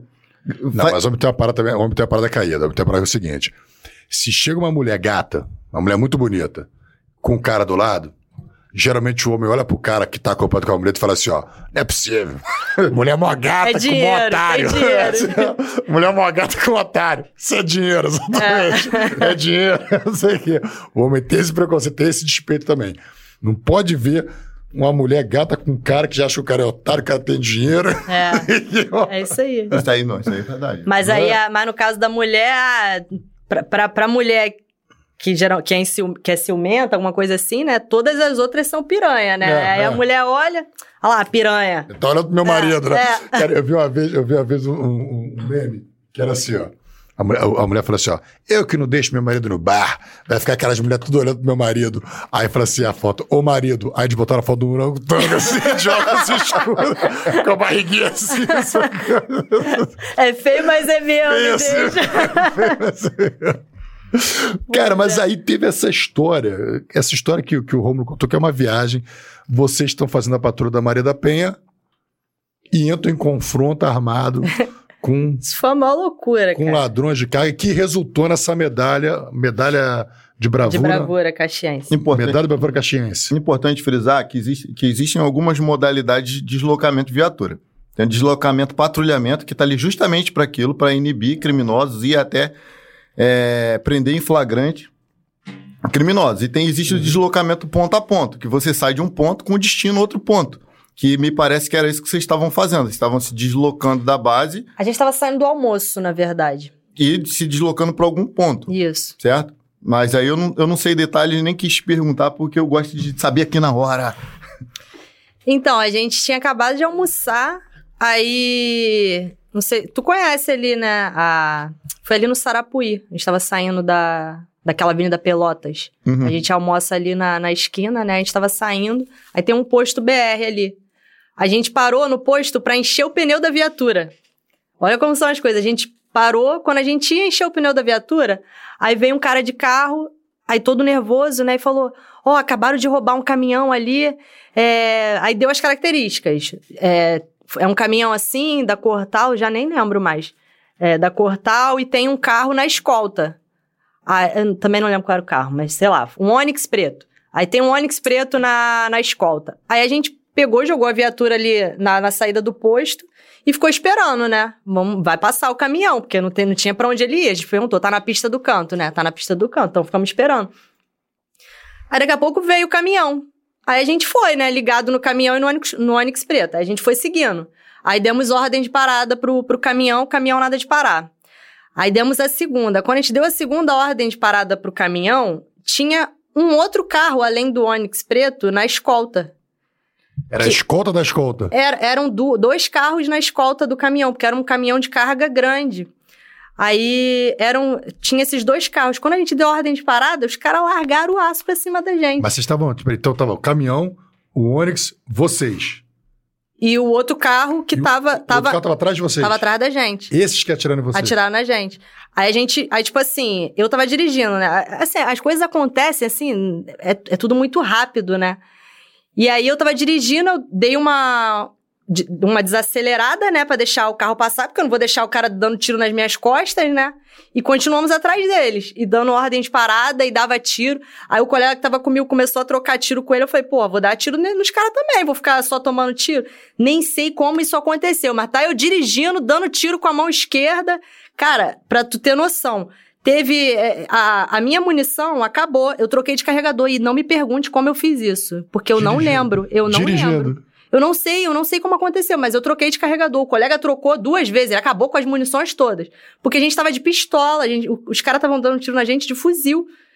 Então, assim, a, a coisa foi acontecendo muito louco. Isso na Avenida Brasil. Não, na Na Washington Washington Luiz. Na Washington Luiz. Na tá. Washington Luiz.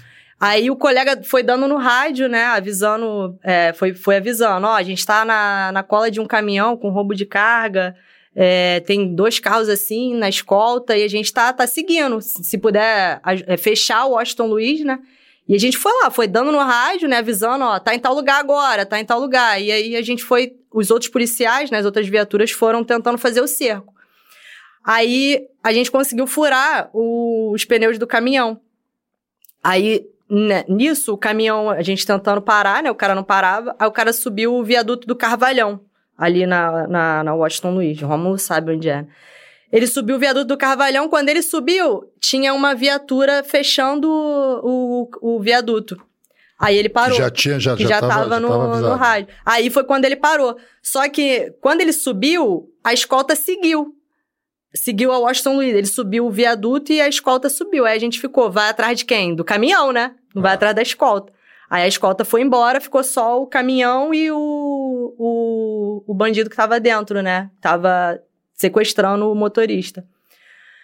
Aí ele já, quando, quando ele viu a viatura, ele já desceu, já se jogou no chão, já se rendeu ali. Só que assim, os outros a gente não conseguiu pegar. Mas aí foi, foi, foi, foi assim, ter- terminou assim, né? Aí a carga foi avaliada acho que em 250 mil reais, que era uma carga de. Isso foi em qual ano. Grace? Foi no ano passado. Foi final do ano passado. Tem um então, ano, já, achei, um ano já agora. achei aqui, vou botar aqui pro Igor pra ele botar aí na tela. Tem, tem, tem as imagens Tem, do- da tem. confusão? Ah, te- te- teve várias Ó, fotos você nossas não lembra, com você não lembra a cor do chão. caminhão? Ele era, tinha boleia vermelha. Tô vendo aqui agora. O Igor vai colocar. Cara, isso é um, Cara, que viagem, isso é um crime muito comum, né? tanto na Washington Não. Luiz quanto na Via Dutra. Avenida Brasil um pouco menos, mas Via Dutra e Washington Luiz, que é um, que é um local onde tem um fluxo maior de, de, de, de movimentação de cargas, isso é bem comum. E normalmente eles têm sucesso, mas nesse episódio não lograram aí é, êxito, graças à Polícia Militar. Teve apoio da PRF também no dia? Não, foi só a PM mesmo. Só quem, quem fe- fechou o cerco pra gente pegar o caminhão foi uma viatura do setor, né? Que parou no, no Carvalhão. Aí o, o caminhão já tava com os pneus furados, ele não ia seguir por muito tempo mais. Aí foi quem ajudou a gente a pegar. Mas não, não teve PRF, não, foi só a gente. Nem sabia que tinha isso aí. A polícia frustra a tentativa de roubo de carga na Baixada Fluminense. A prisão foi realizada na altura de Duque de Caxias um pouco antes do acesso à linha vermelha por agentes da Polícia Militar e da Polícia Rodoviária Federal. Por isso que eu perguntei. Nomes dos presos não foram divulgados. Se fosse, É, se fosse, foi- se fosse polícia roubando essa carga, tava o nome deles aí, né? Só foi um preso mesmo, porque os outros fugiram. Ainda teve uma história engraçada nisso aí, porque o, o cara que a gente prendeu, né? A gente botou ele na viatura e, a gen- e com ele tinha celular, tinha aquele. Como é que é o nome daquele aquele aparelho que, que corta o sinal de satélite? Cara, é... agora não me. Eu acabei. É, mas, mas você sabe o que é? Sei, sei qual é. Ele tava com um desse, por conta do caminhão, né? É o capetinha que o pessoal fala. É, não era esse nome que eu tava tentando lembrar. É, mas mas é enfim, esse. é isso aí. Aí a gente botou o cara na viatura pra É levar tirar a localização do... Do, do... do caminhão, do... Entendeu? Porque o, quando eles roubam o caminhão, é, o, é, o, tem, tem um, envio, um comando, né, por satélite. Ah lá, é esse caminhão aqui? Pela reportagem parece ser esse caminhão aí. Isso ali é bem ali, deu logo depois do. Era carga de quê? Era frigorífico, era carga de É, frigorífico. parece ser mesmo, porque é lá. Câmara frigorífica lá na frente, o ar, o- aquela espécie de ar-condicionado. Aí, Igor, te mandei as fotos da. da- já tá aí? Aí o fato engraçado é que o cara tava. O cara entrou na, na, na viatura pra gente levar, né? E a gente pegou e botou esse bendito desse negócio aí dentro do, da viatura. E tá eu tentando ligar pro batalhão, porque a sala de operações estava ligando pra gente, né, pra, pra perguntar, né? E aí, já seguiu pra delegacia, que eles ficam assim no nosso pé, né? E tá eu aqui tentando ligar pro. Eu falo, caraca, meu, tele- meu, meu telefone não funciona. Pô, Braga, liga aí, liga lá pra sala e tal. O Braga tentando ligar também. E ninguém se ligou que era o bendito do negócio que tava ali dentro. Aí eu falei, caraca, a gente é burro pra caramba. tentando ligar pra sala e o, o troço Aí, ó. aqui. Hum, Ah, minha medalhinha. essa é a medalha. É, foi- Câmara Municipal Duque de Caxias, Bravura, Duque Caxiense. Esse tipo de, de, de, de, de ocorrência. Olha só. Gente, foi no final do ano passado, meu cabelo tava muito curto, nem, pare... nem tem tanto tempo assim. Esse é o secretário de, de trabalho de Duque de Caxias. Foi ele e a esposa que, que nos deram a, a honra, né, da, da Pô, medalha legal, à honraria. Pô, maneiro. Olha lá. Ah, cara, esse, esse discurso foi É, muito eu queria ver a humilhante, cara da cara. Não dá dá. ver, ela tava bem ali na frente. Esse, esse foi, foi o discurso mais humilhante da minha vida. Que maneiro. E vem cá, mas essa, essa medalha da, da- Acontece alguma coisa dentro da corporação? Porque, por exemplo, uma, uma medalha poderia dar uma bravura para a Polícia Civil, né? Na Polícia Civil, e você tem uma promoção. Na, É, na promoção não, mas talvez, eu não sei como Ganhou funciona uma isso. importantíssima folga. Folga até parece. Tá vendo que a folga é um prêmio Deu importante? um dia de folga. folga é importante. Melhor do que folga é só dinheiro. Mas não, no- na verdade, eu tô até hoje com a, com a publicação lá o- pra ser feito no nosso bol, né, interno, mas não, não mandei ainda. Mas a princípio só contaria pra quando eu fosse ser promovida, né? Hum, Mas não, não, não que me promova, entendeu? Talvez pra melhorar alguma coisa, pra ser promovido um pouco antes, mas Entendi. nem, nem sei. Ô, Rafa, tu quer um tempinho pra, pra comer o lanche que a mamãe mandou? É. Aqui, ó. Lanche da mamãe. Lanche da dona Neuza. Proteína, bom. Rafa, você não pode comer mais batata. É, não pode, não é batata, é atu com batata. Não, É. batata, essas batatas não, essas batatas chega. Eu quero batata. Chega. Vai, cai. Não, peraí que a boca tá virada pra mim. Eu nem nem comi meu lanche. Essa boca virada Mas eu senti que você tava querendo. aqui, eu eu, abrir eu o meu senti aqui. que você tá querendo a batatinha. Não, não, tô, tô. Comecei É, agora, irmão, fica à até que- vontade. Tem eu mais aqui embaixo. Tô vendo, pô.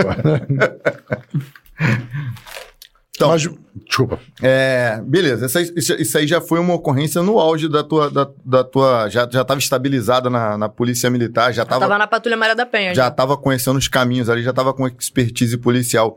Qual foi a tua primeira ocorrência? que você- E agora o que, que eu faço aqui? Vamos lá, vamos lá, Cefap, Cefap, Cefap.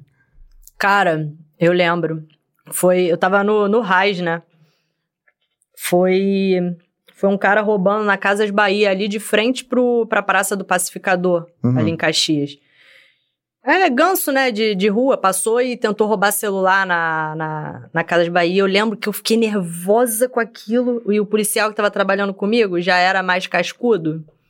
Aí já, tipo, já, já perguntando um monte de coisa pro, pro moleque, de onde ele era, ia levar celular pra onde. Eu, e eu assim, eu, tipo, tentando absorver alguma coisa ali, né? Porque eu não, não tinha, não tinha essa, essa maldade, né? O cara já queria saber o que, que ele ia fazer com o celular, pra, de onde, de qual favela ele era, né? O cara perguntando um monte de coisa e eu ali, sabe, a ver navios. Qual é teu vulgo? Fala teu vulgo. É Mas teu vulgo? é, essa foi a primeira. E primeira troca de tiros foi na no Parque das Missões. Não- foi num, foi numa, num- numa tentativa de, de recuperar uma carga também. Caxias é fogo, né, com roubo de carga. Foi, tipo, recém-formada também. Eu trabalhava com, com dois amigos, amigos de, de turma. E a gente teve que entrar no, no Parque das Missões, que a gente foi. Na verdade, a gente estava perto e deram no rádio, que tinha acabado de entrar um, um carro lá, um caminhão lá, e os vagabundos estavam, tipo, é, fazendo. Como que fala? Tava tirando a, a carga do, do caminhão, tava distribuindo lá na Só favela. tenho que corrigir a nobre guerreira, porque a gente tá vivendo um momento político é importante, uma virada. Vagabundo não. Ah, tá. Cidadão em conflito com a lei há de ser verificado se ele realmente cometeu aquele delito. É verdade. Seguindo, vai, Rafa. É. Aí, não, aí foi, foi a primeira troca de tiros, porque aí a gente teve que entrar no Parque das Missões pra recuperar, para tentar recuperar a carga e quando a gente embicou a viatura, o tiro comeu. E aí eu lembro de ficar assim, tipo, pô, foi no ano que eu me formei, que eu saí do, do Cefap, né? E eu lembro de, de, Eu lembro da gente entrar com a viatura e começar a dar tiro pra caramba. E eu fiquei, com aquilo, fiquei assim, meio nervosa, né? Mas eu, aí, tipo, o, tinha um tenente com a gente que ele falou assim. É, ele, aí o, o, tenente começou a atirar, né? De volta. Eu fiquei assim, cara, mas ele tá atirando pra onde? Porque eu não tô nem vendo de onde tá vindo o tiro. Tipo, tava, tava dando tiro, mas eu não sabia de onde tava vindo. E ele falava, atira, atira, atira. Caraca, mas atira pra onde? Que eu não tô vendo nada. Tipo, é, é fogo, né? Porque, tipo, tu, tu sai do, do curso de formação, mas tu não, tu não não tem como você ser preparado para uma situação esse tipo dessa. De coisa, é. Não tem como. Só quando você, quando isso acontece por várias vezes que teoricamente você aprende a se virar ali, mas nada te prepara para isso. Não, não tem como. E eu, eu só lembro de ficar assim, caraca, mas eu vou atirar onde? Eu não tô vendo nada. Tava escutando tiro, mas de onde era para atirar, eu não sabia. Vou atirar para onde? Não tô vendo daqui, daqui, a pouco um carregador vazio, outro já pela metade. é, porque uma vez que tu aperta, vai, vai Isso embora. tempo né? de polícia? Você é recém, recém-formado? Foi, foi no ano que eu, que eu saí do Cefap mesmo. Tinha meses de formada. Dois ou três meses. Caramba, que viagem, né? Ela tá, ela tá assim, Pra, depois que passou aqui dessa porta, você precisa ver como é, como é que chega. Chega com roupa de motociclista, capacete. Coloquei lá no perfil. Tá com a Kawasaki? Tá com a Kawasaki? Não, tem uma MT-03. Maneiro. Poderia ter a Kawasaki, mas não... Bota aí, bota aí que tem uma galera que falou aí com a, com a, com a Graciane. Joga ali no chat ali. Pô, meus colegas estão tão, tão me zoando pra caramba, meus colegas de turma. Tô só vendo aqui. Ô, colega de turma, zoa no chat pra gente poder colocar público aqui a é zoação. É isso aí, eles estão me zoando nos grupos de turma, eu tô vendo Bota, aqui. bota no, no chat aí, pô. Entra, entra no canal. Bota aí no. Vamos lá, Graciane, você pretende fazer algum curso operacional? William Sobrinho, obrigado, Ih, William. meu cunhado. Seu cunhado? Meu cunhado. Ó, seu cunhado já querendo saber da. da, da... Fala aí. Caveira, brabo, Caveira? brabíssimo. Maneiro, maneiro. Pô, legal, William. Tá Ele- convidado aí, meu. Vamos botar, você, botar o William Bota ele no grupo. Ah, esse aí tem muita história pra É contar. Esse aí, esse é brabo. Aí, receberás um, Sargento, uma ligação em, antigão. em poucos, poucas horas. Você pretende fazer algum curso operacional? Então, ele tá perguntando isso porque eu já. Eu já, Já tá botando pilha já, né? Na verdade, eu, eu já ameacei ele algumas vezes falando que eu ia bancar o CAT. o CAT é, o, é um dos cursos do, do BOP, né? Uhum. E assim, é, é muita ousadia, né, pra uma mulher falar que vai bancar um curso do BOP. Os caras ficam indignados, né? E eu ficava botando pilha nele. Eu, eu tenho vontade de, de fazer curso operacional. Alguma mulher já, já, já bancou esse curso? Não, não. Não. Na, na, na PM, tem mulheres que bancaram o curso do BAC, que é o Batalhão de, Ação, de Ações com Cães. Choque também teve. Choque, né? É. No BOP, não. É, é, é muito, é muito mais fechado, eles são muito fechados. Não. Mas eu ficava ameaçando eles, né? Eu tenho uns colegas lá no BOP que eu falava, ó, eu vou botar a cara lá. E Mas alguém já ficam tentou? putos. Teve notícia de alguém que tentou? Não sei, acho que, acho que teve, teve uma que eles falaram. Mas assim, ah, os, os caras não, não, não vão deixar a mulher se formar, né? Muita ousadia dizer que uma mulher bancou a mesma coisa que eles, né? Ah, não, não discordo, Ah, cara. até a, a maioria dos homens acha, tem, tem esse pensamento mais machista. Os caras lá, pô, é, é um grupo muito, muito seleto pra deixar uma mulher entrar no- na parada, sabe? Mas eu acho que tem que estar. Tipo, a gente, Eu come- também a acho, gente mas. começou essa conversa falando, Faz, um, faz uma, uma adaptação, pô. Falando do número de mulheres na polícia. Antes era tabu mulher na polícia. Hoje não. Hoje as mulheres estão dominando, até porque é concurso público, a mulher é muito mais organizada na hora de estudar. Então acaba passando. E a gente só não tem mais mulheres hoje na polícia porque elas optam por outras carreiras. Porque se elas, se todas, to- se um grande grupo de mulher focar no concurso para a polícia, vai encher de mulher a polícia. Sim. Então, ou você aceita, você homem, ou você aceita isso, ou estuda mais. Você só tem essas duas opções. E, e tendo mais mulheres na polícia, pode sim que, que que a mulher queira um espaço lá no BOP como operacional. E a mulher é detalhista, cara. A mulher, é, é- ela tem aquele instinto de proteção que pode ser que ela não seja ali da tropa, da tropa de frente, mas, de repente, é, é uma boa cuidadora no, no que tange curativos, enfim. Tem uma, com certeza, no BOP tem uma função específica para a mulher. Não tem mulher no BOP. Tem é, na administração, né? trabalhando. Mas assim, não são mulheres que fazem o curso operacional, são mulheres que vão para lá para servir administrativamente, né? É. Tu vai ser a primeira, vai ser a Demi Moore. Então, cara, eu vou te falar, eu já tive mais vontade de bancar, de bancar um curso. Tanto que eu comecei a treinar até o, o William, ele, ele também, de vez em quando, aparecia lá no nosso treino, que é, é um, tem um sargento do BOP que ele ele organiza, ele faz, ele dá essas preparações de, de curso operacional da PM, né? E aí, assim, é um curso completão, né? O cara te treina pra água, pra, te treina para as sugas mesmo, para ficar na posição de flexão de punho cerrado. William? Não, ele é, é um, um outro sargento. O, mas o William, ele, ele também, também faz essa. Também, também dá esses, dava, ajudava nesses treinos Depois lá. passa, passa o contato dele por esse outro sargento aí pro Rafael, que ele tá querendo tentar um curso aí. Então, é, e o cara, o curso, é, o treino, na verdade, é, era sério. Era tipo assim, quando tu entrava lá, a gente treinava fardado, já ia pronto para como, como se a gente tivesse em curso mesmo, sabe? Então é um curso maneiríssimo. Eu, eu cheguei a ficar mais ou menos um ano treinando com eles, porque eu queria fazer o curso lá do BAC. Mas aí. Aí acabou, acabou entrando pandemia, né? Aí eu me inscrevi em três cursos e os três suspenderam por conta de pandemia. Aí eu dei uma desanimada, por conta de faculdade também, enrolada, eu dei uma desanimada, mas é, tenho, tenho vontade, vontade eu tenho. Pô, maneiro. Segue aí, segue aí no, no chat. Obrigado aí pela, pela participação, William. Luiz César Andrade de Azeredo, excelente Azeredo. policial e amiga de turma. Azeredo aqui. Azeredo da minha turma, gente boníssima. É da a turma que foi pra Caxias também, da turma de Caxias? Ele era, de, ele era do, do Acho que botou a pilha também. Saiu. Vambora, vambora Caxias. Tá. Não, ele é, é, ele também, ele também. É, porque tinha, foi uma galera da minha turma pro, pro 15º, né, em Caxias. Ele era um. Foi ele, teve o Maia, que também tava me zoando aqui no grupo, tem, tem uma galera que, que foi pra lá. Mas todo mundo já saiu. Todo é. mundo já, já foi para outros batalhões. Todo já foi picado, só você ficou. Não, o pessoal vai, o pessoal vai procurando um cantinho para melhorar, né? Todo mundo quer, quer melhorar de, de vida, né? A Luz do Oriente Biquínis, meu exemplo. Ah, ela é foda. Vamos seguindo. Neuza Maciel, minha mãe. Aí, mãezinha, ó, tô seguindo, hein? Tô firme, hein? Tô firme aqui, não pegar a batata ainda. Importante esses esclarecimentos de conduta. Não é só violência física, psicológica também. Parabéns pelas informações. Quando a gente estava abordando sobre o tema da, da Lei Maria da Penha, né? Obrigado, Mãezinha, pela agora, participação. Agora eu, sei, agora eu sei porque que você é tão inteligente. A tua, veio da tua mãe. Aí a mãe é esperta, minha mãe oh, não, não, não, esquece o Luiz também. É, meu pai daqui a pouco aparece aí. Tô morrendo de sede, 106, 106 série Gold, Alan oh, Jefferson. 106, a minha turma é 106 milhão. Maneiro, maneiro. Vamos seguindo. É, Grande Gra, mulher foda.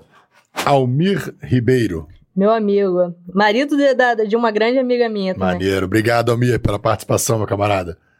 Boa Fém, representa a nossa classe. Monique Busson. Ah, Busson.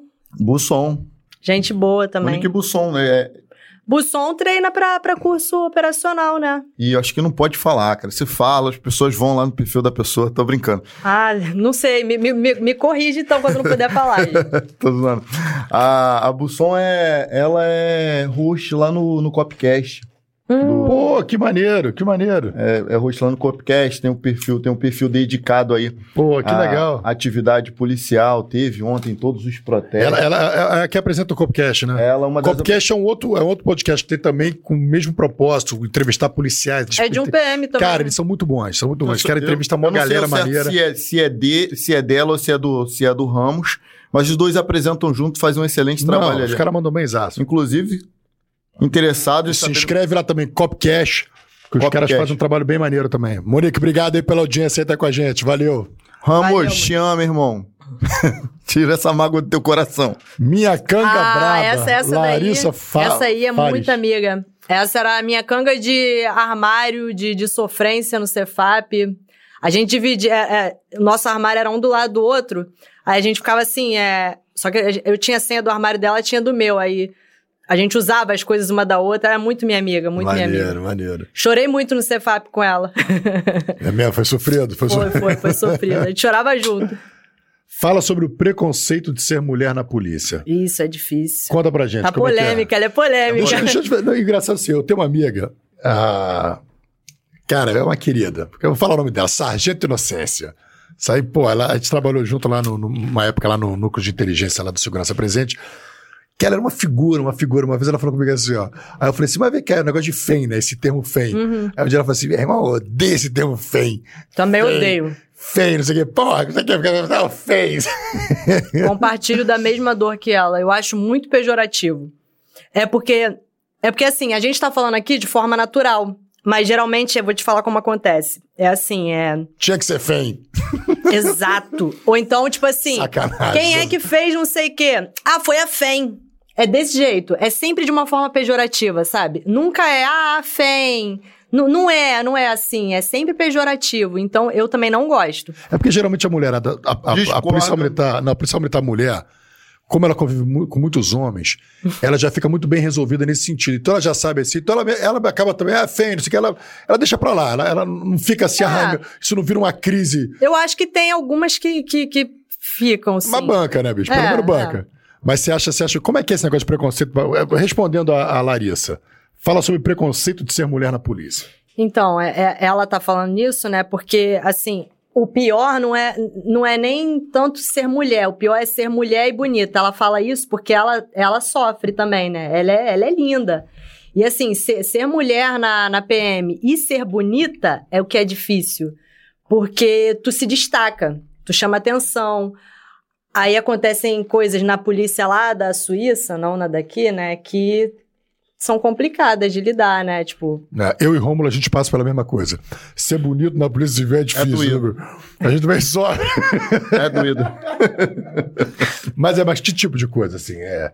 Tudo bem, Porque a azaração, gente é de outra coisa- polícia, da polícia de azaração, Marte. Lá em é- Marte, nós somos bonitos. Mas as arações, esse negócio, mas o quê? O pessoal acha, questiona o seu trabalho, acha que não tem. É, primeiro que, primeiro que a, a mulher ela já não tem já tá no lugar errado pra- de estar na polícia, né? Porque a polícia ela é a PM, não sei como é na Polícia Civil, mas a PM é um ambiente profundamente machista, porque é militar, né? Acredito que deva ser assim nas Forças Armadas também, são ambientes muito machistas. O militarismo é, fortifica isso, né?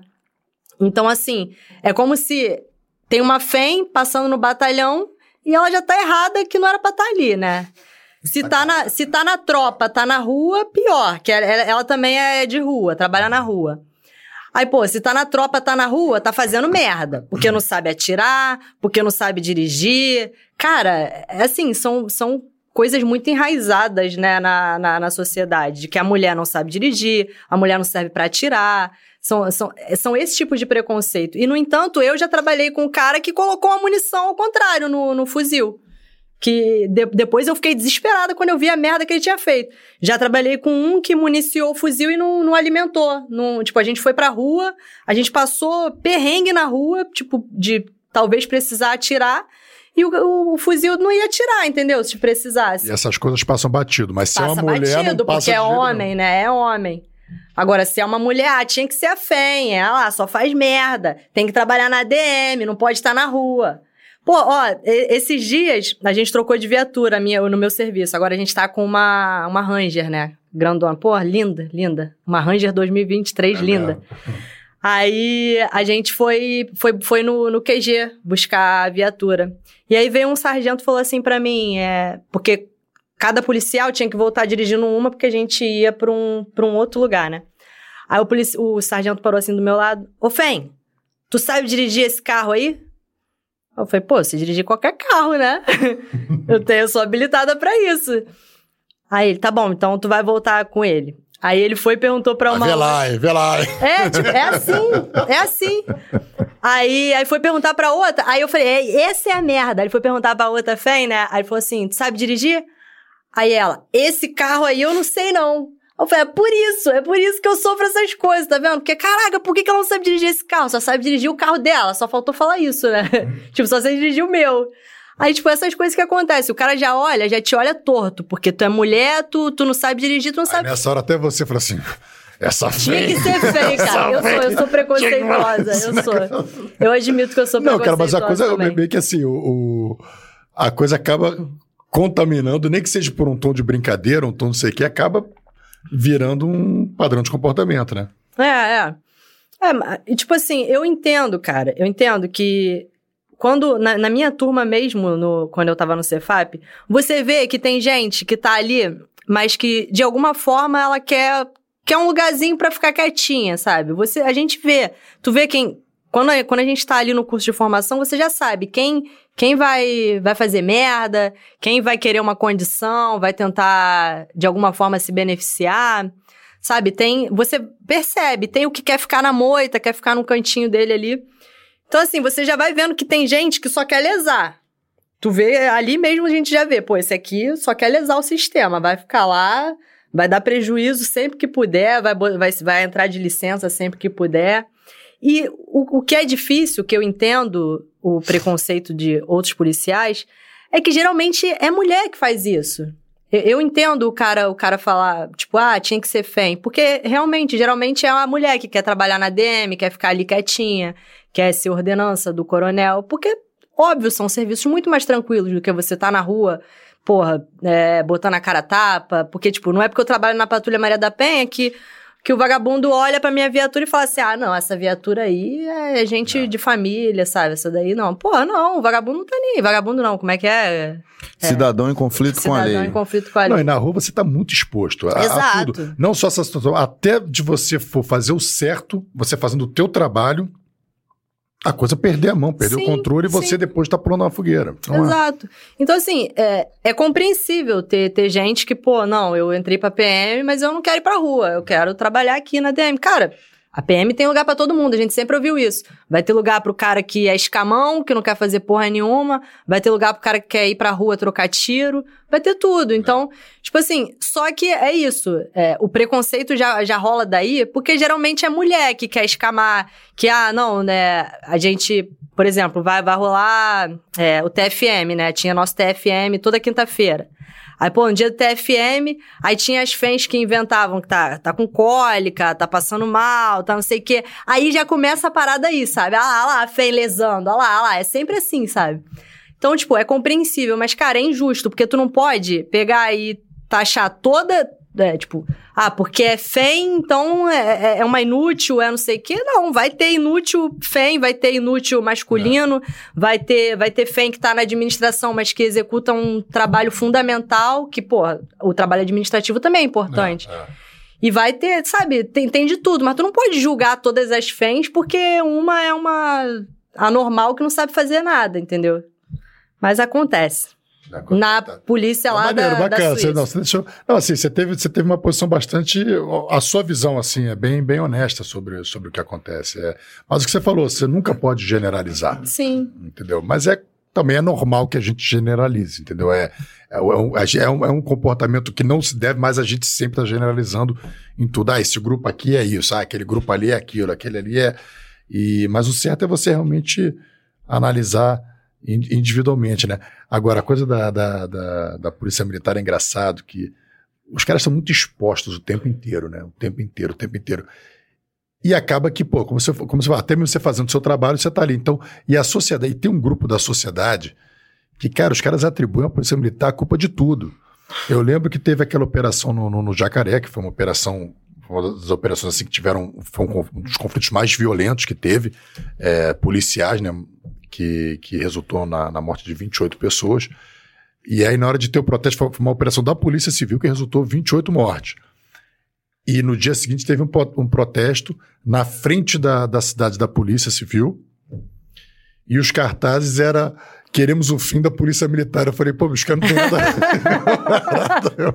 os caras não tem nada a é ver com o negócio. sobre a polícia militar, né, Falei, pô, cara? não tem nada a ver com o negócio. Os caras pedindo o fim da Polícia Militar, bicho, pelo amor de Deus. Cara, a polícia militar é muito odiada, é fogo. É, mas você tá ali pra pra impor a ordem, impor a... então você, você tem um. Você vive numa sociedade que não, não quer ter limite, não quer ter regra, não quer ter. E a polícia que tá lá pra dar esse limite. É, porque a polícia chega pra dar militar é quem limite. tá mais próximo, né? E ele A que vai polícia- dar aquele limite A imediato. né? polícia militar é muito odiada, até o, o cidadão que a odeia tem que atravessar É. uma rua É. naquela ânsia de caraca, vou ser roubado, ser roubado, até que ele vê um giro vermelho lá na frente. Aí, Aí dá aquela. aí ele dá aquela valorizada na polícia militar. Irmão, sem a polícia militar, instaura-se o caos em qualquer estado. Exemplo mais recente aí foi o Espírito Santo. A PM lá parou, filho, o estado parou.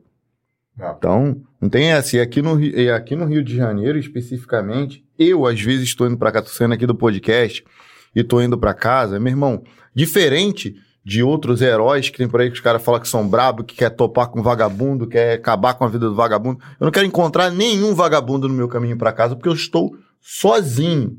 Qual o momento que o policial quer encontrar o vagabundo? Quando ele estiver com toda a sua equipe em um maior número, com o melhor armamento possível. Aí eu quero encontrar o vagabundo, se ele se entregar, ok. Se ele não se entregar, vala, e é assim que é a vida. Mas eu devo admitir que às vezes eu saio aqui do podcast, vou pra casa, meu irmão, e vejo uma viatura da PM, eu vou tipo em comboio, filho. Vou ali. Vou ali, a sensação de segurança é absurda.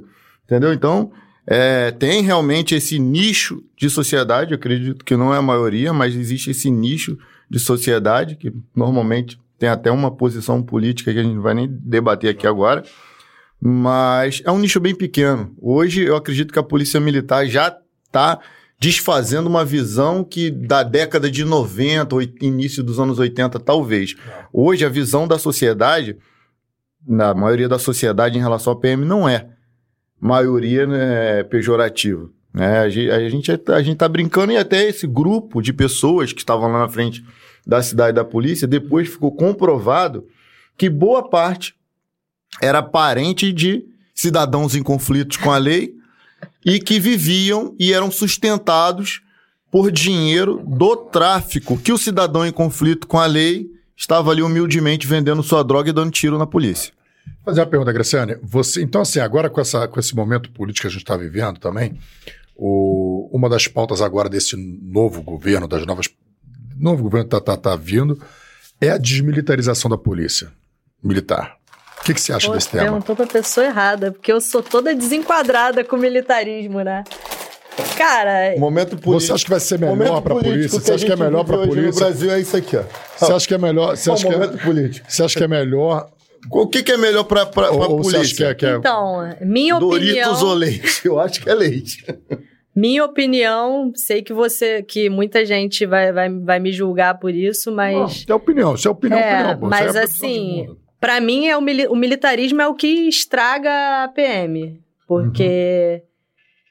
É, mas, é, mas é assim, é muito particular isso, né? Porque é o que eu te falei, eu, eu, eu sou. Eu não me enquadro no militarismo, sabe? Eu não sou o tipo de pessoa. É, Tem que se esforçar, tem que se esforçar. eu tenho que me esforçar muito, muito, muito. Pra tu ver, a minha, eu, já, eu já tenho dificuldade com horário, pra começar. Militar não tem. Militar é regrado com horário. Então, eu- assim, eu não sou enquadrado. Tá quanto tempo na polícia? Quatro anos. Quatro anos. E não acertou. Eu chego no laço, ó, no laço. Vamos voltar aí pros, pras mensagens? Vamos. Porque o seu Luiz apareceu. Opa, meu irmão. meu pai, meu pai tá aí. Tá, tá por aí. É bom que minha família ajuda na audiência pra caramba, pô. Vamos lá. A minha família também Tem, tá vendo. tem Chu Combatives. Tem Chu. Olha aqui, ó. Quase aqui, ó. Graciane foi minha aluna Caramba! de ninjitsu, uma guerreira braba. Como é, como é que é o nome? É, tem Chu. Tem Chu. Tem Chu. Combatives. Pô, maneiro, cara. Que legal. Onde você era, teve aula de Era meu ninjitsu? Shodai. Hã? Ninjitsu é o... É, o, Ninjutsu. é, o- É, ninjitsu. arte ninja. Arte, Arte ninja. ninja. Nossa, agora eu vou ser mais zoada ainda, porque os Pessoal do colegas... 15 Ela é ninja, ela é Batalhão, do pessoal do Cefap, ela é ninja. Ela... Cara, não falar, fala é- isso, porque os meus colegas de turma já me zoaram muito por causa disso. Já me zoaram muito, porque eu, te- eu tenho faixa no ninjutsu. Foi a, a única... A única arte marcial, assim, que eu consegui me dedicar por mais tempo. Porque eu gosto, mas eu, eu ficava indo pra todos os lados e... Ninjutsu Pessoal, é tem um mais momento strike, é exato mais que ela tira é a é? máscara de ninja, eu vou mandar pro Igor, o Igor vai botar na tela. Cara, Me diz uma coisa, mas vacilo. o- o- como- é que é o ninjutsu? Eu, eu, eu, eu amo arte marcial, eu Cara, é sou uma faixa arte preta. ninja de- de- mesmo. A gente, a, a gente aprendia a usar shuriken, nunchaku, tipo... Cara, ele, o, o nosso mestre, né? Todas ele- aquelas armas de bastão, É, a gente chaco. atirava com besta, sabe? Sabe que é besta, maneiro. né? É aquele arco flecha É. de, de lado. É. flecha de lado. É, cara, é maneiríssimo, é maneiríssimo. E... É besta o nome? Besta. Ele, ele, ele é um cara que ele transforma qualquer coisa num instrumento é, pro Pô, mal, sabe? É mesmo. Ele, inclusive... ele já- chu, vamos entrar em contato contigo, meu, pra você vir Cara, aqui. ele é muito Fala sinistro. guerreiro, pô, temos aí um guerreiro. Porque assim, eu, eu sou apaixonado por artes marciais, sou graduado em, em Nossa, ele, ele tu, E- vai, tu vai se amarrar em conversar com ele.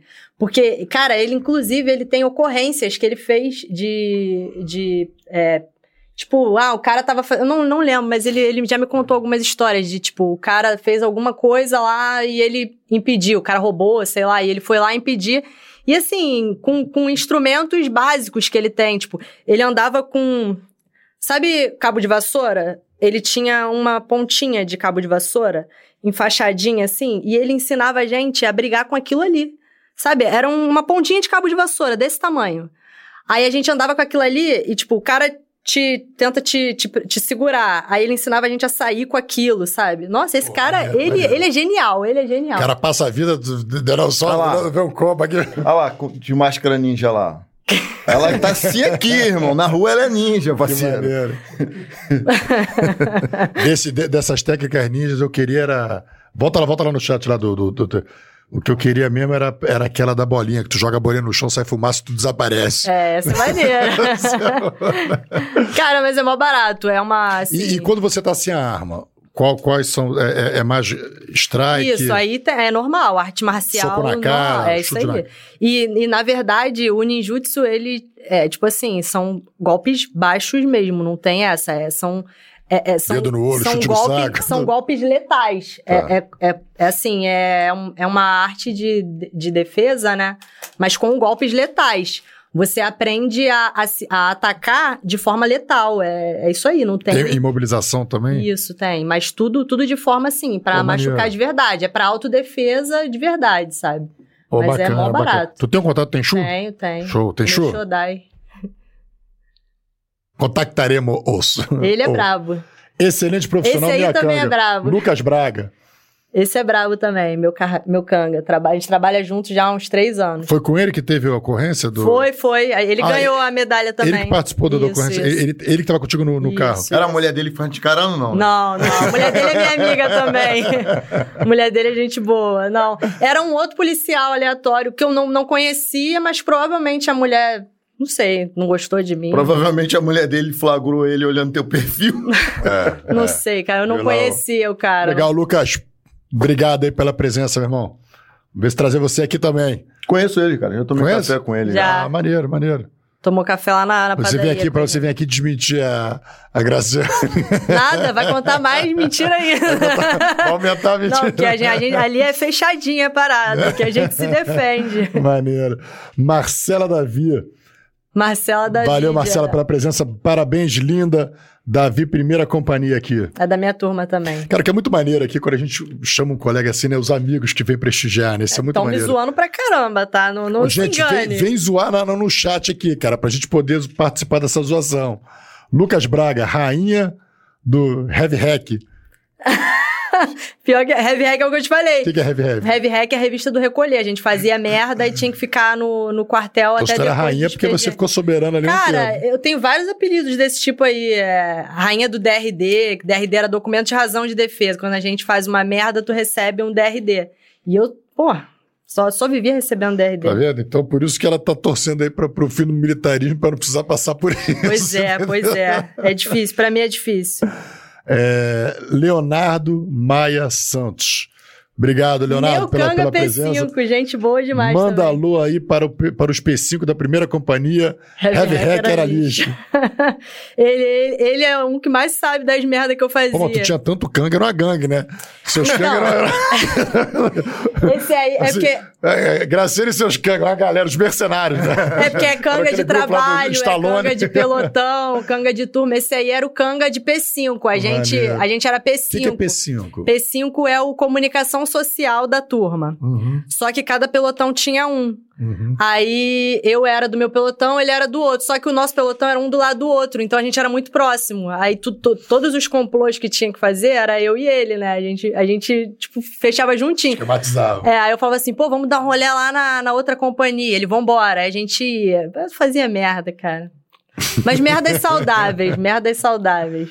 Merdas que se o comandante descobrir, não vai dar Não, problema. só, um- só mais um heavy hack, mais um DRDzinho, nada demais. Galho fraco. Vamos lá. Convenhamos. Graciane, a amiga ficou bolada, porque além de competente, você é uma baita de uma gata, né? Ah, é a Ellen.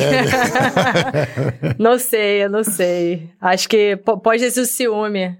Coroon, 60 anos, estamos velhos. Olha, ela não falou 60 não, ela falou 45. Eu falei, não, não, tem uns caras 40, 40, é a minha idade mesmo. Cê- não, falei 45 anos, não. 40 gente. Você falou 60? Não, falei. é- é- Não, ela, ela tá falando do quê? Do. Acho que foi do, do, do limite de idade Ah, da Polícia Militar. Você falou 45, ah, né? acho que foi, foi, Foi foi. 45. Falei. Que é a minha idade, pô. É, falei. ó. Ah, mas então, inteiraço aí, ó. Inteiraço. Vamos lá. Fala, meu camarada Rafa Martins, professor Anderson Dias. Anderson Dias também é policial militar. Eu acho que era do teu concurso. Grande Anderson, meu camarada. Não lembro. Trabalhou comigo, Anderson lá do. Cara competente pra caramba, TI, o cara caixa grossa. Deve ser do meu concurso, mas não da minha turma. É, ele, é- acho que é 2014. A- as FEM, as FEM do Rio de Janeiro são todas bonitas. Pera aí, Elias. calma aí, vai devagar. Guilherme. Tô- Já começou mal que é tá que eu chamando de fé. Como é, que, como é que o Igor do, o, Igor do Flow, todas é forte demais, viu, Lula? todas é forte demais. As FEM do Rio são todas bonitas. Elias. Elias tá aqui com a gente sempre também, né? Pô, obrigado, Elias, pela presença aí mais uma Valeu, vez. Elias. Obrigado, meu irmão. Mas é verdade, a- a, a Polícia Militar tem muitas meninas bonitas. Tem, tem sim. E as que não são bonitas são competentes, pô. Ou seja, Rapaz. mas todas tão, têm um valor. Pô. É, Ó, Elias. ó, ó, começou. Não, Elias. Elias é aquele doido lá que, que, que escolheu pra todo mundo? É o Elias que É o que Elias. comentou na época do, do, do, do, do, do Boom, É. do Haroldo. É ele, ele, Elias, Elias então, pô, ele, valeu, meu irmão. Tá em todos os podcasts aí, pô, mandando Esse bronca. maluco tá aqui, ó. tá- Vamos lá, é, vou ler aqui do Elias. É, não tem como uma mulher bancar lá. Fazer adaptação marmelada tapetão igual core com tropa feminina. Policial do BOP é soldados de guerra. Tá vendo? Isso aí Essas é- coisas que a gente escuta. Mas, eu Cara, mas o Elias é a visão do aproveitar, Elias. aproveitar que o aproveitar que o Elias é hater, eu também sou hater de comentário, Elias. Dobra a língua pra falar da Core, irmão. Tu não banca um minuto lá dentro. Não, ele tá falando, tá falando da adaptação do. Vamos lá, vamos lá, vamos seguindo.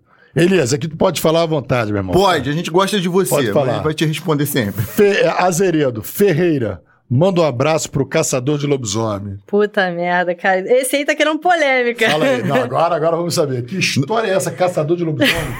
Conta aí pra gente. Então, é, eu, eu era meio perseguida, né? Porque eu ficava fazendo merda, né? Pô, eu, tipo, eu tinha. A gente, como P5, a gente recebeu autorização pra andar com o celular na, na turma, né? A gente não pode usar celular durante o curso, né? Aí eu andava com o celular pra fazer filmagem do, do, das instruções. Só que assim, o cara quando, quando quer perseguir o policial, não, não na PM daqui, né? Na PM lá da, da, da Suíça, né? Ele se aproveita de algumas coisas que tu dá mole. E eu sou a pessoa que mais dá mole no mundo, né? Pra, essas, pra, pra ser vítima disso aí. Então, o caçador de lobisomem era um. Não sei se eu posso dizer. É um instrutor.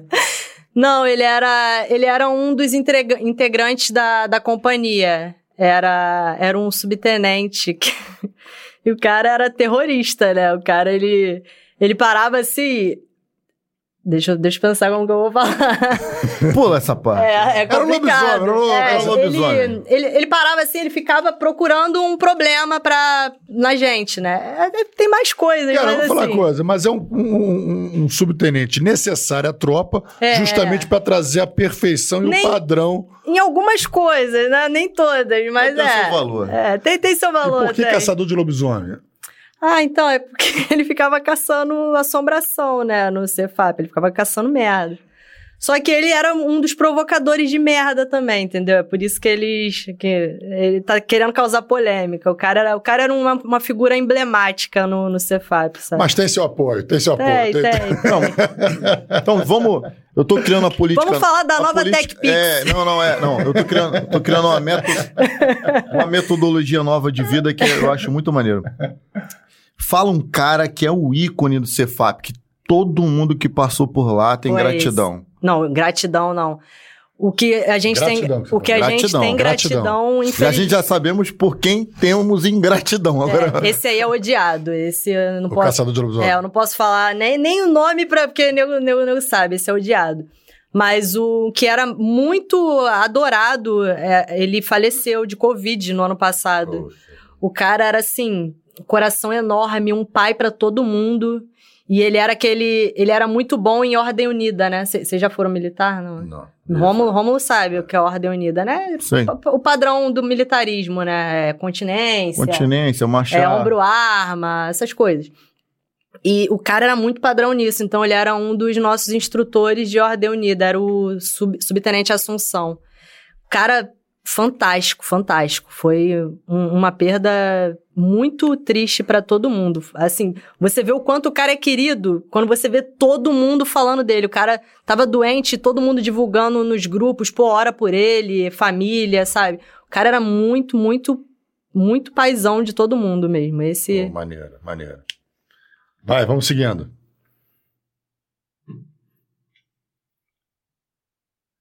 Giovana Batista. Minha bebê, essa é minha sobrinha. Ótima policial e ótima tia. Só orgulho, amo muito. Maneiro. Obrigado, Giovana, pela, minha pela presença. bebezona. G. Ferreira, a gata do oitavo pelotão. Orgulho de você enorme. Juliana Ah, Soares. Juju, minha amiga também, de turma. Maneiro. Obrigado, Juliana, pela presença. É, Juliana Soares de novo. Ser fém e querer trabalhar de verdade, infelizmente, no preconceito, é uma conta que não fecha. É O isso. que, que você acha disso aí? Que que ela... Como é que você É, então, é, tem, tem um pouco a ver com o que a gente estava falando, né? Porque a, a FEM não serve para trabalhar na tropa. A FEM é vista como a que vai estar trabalhando lá na DM. E a gente que trabalha na rua, é, a gente é. O cara já olha, já acha que a gente vai fazer alguma merda, entendeu? A gente já tem que. Cara, eu, eu sou, tipo, E, nisso. e, e aí dá uma pressão psicológica pra Exato. trabalhar. Você tá o tempo inteiro Exato. no... Pô, quando eu, eu vejo que tem outros policiais por perto, eu já fico ali me controlando o tempo inteiro. E eu tento, assim, manter a minha postura já diferente, sabe? Não, não fico de risinho, porque eu odeio que o cara olhe pra mim e já, já ache, já, tipo assim, já me julga. Olhou pra mim, ah, e já, já, já traçou um perfil. Ah, não sabe atirar, não sabe dirigir. Cara, eu faço questão de dirigir na frente desses caras, porque, tipo, eu, eu gosto de quebrar os tabus. Eu gosto que o Se cara. pudesse ir a dirigida do tiro. É, isso aí, na cara dele. Ela, "Ah, porra! Eu atiro, eu dirijo, é, isso aí.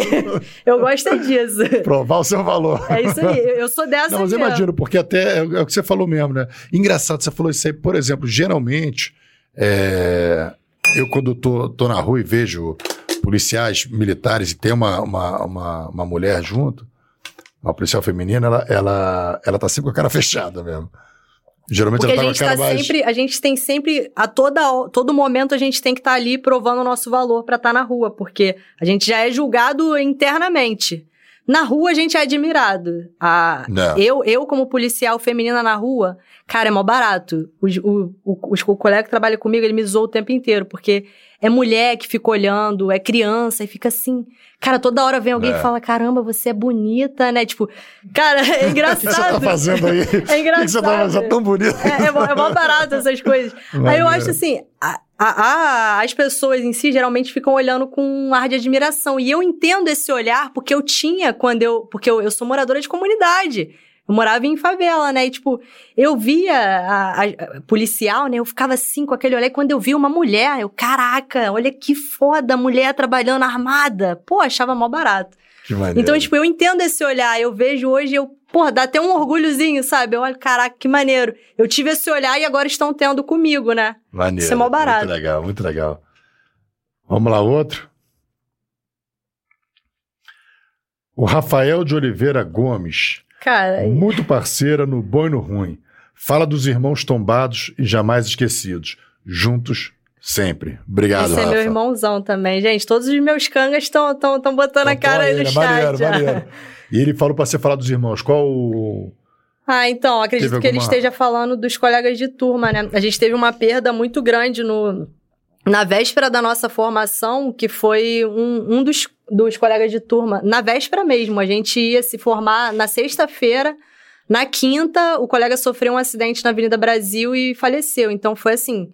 Foi horrível, foi horrível, porque todo mundo naquele clima de festa, né, de formatura, e aí chegou a notícia, aí foi, porra, foi, foi uma merda, né? Tipo, a formatura foi ruim, a gente acabou, a gente fez uma homenagem na formatura pra ele, mas assim, É. foi, não, não tem como, é uma parada que fica, marca, não, né? Não tem como é, não tem Sim. como ser uma formatura feliz. Pra família, então, imagina, né? Que a família se preparando pra um dia mega feliz, e de repente ter, ter uma notícia Conclusão dessa. de um projeto, né? Não, É, e acidente é horrível. né, foi cara? o Porque é Uma Dante. coisa que você, uma coisa que você não é preparado, né, pro pior, né? Sim, Essa sim. é a- É, e, e, assim, é, é uma, é, a morte desse colega foi uma, uma parada pra mim que meio que me, me, me voltou pra realidade da PM, sabe? Porque até ali, eu tava como aluna, né? Você fica naquela, naquela vibe de caraca, isso aqui é maneiro, eu sou polícia. E aí, quando você perde um colega ali tão próximo, tipo, tu fica assim. é, apesar de não ter sido nada em combate nem nada. Parece que te traz um pouco pra realidade que a gente Uhum. que, que, que espera na frente, né? Porque, pô, depois disso foram inúmeras perdas. a Vários amigos já faleceram, sabe? Não.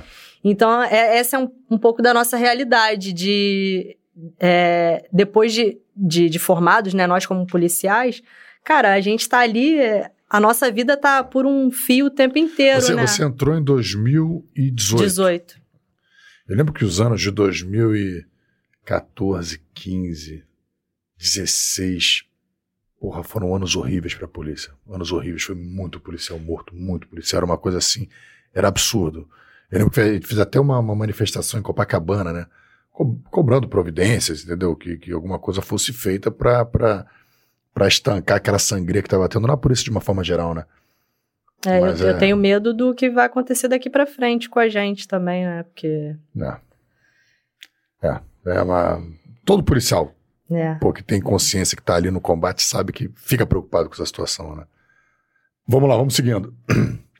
Genilson Meu Ferreira. irmão, Seu irmão? meu irmão. Maneiro. Boa noite, irmão. Orgulho da mulher que você se tornou. Obrigado, Genilson. Mais velho ou mais novo? Mais velho, eu sou mais nova. Ele é o. E quando você falou, assim, quero ser polícia, o que, que tua família falou?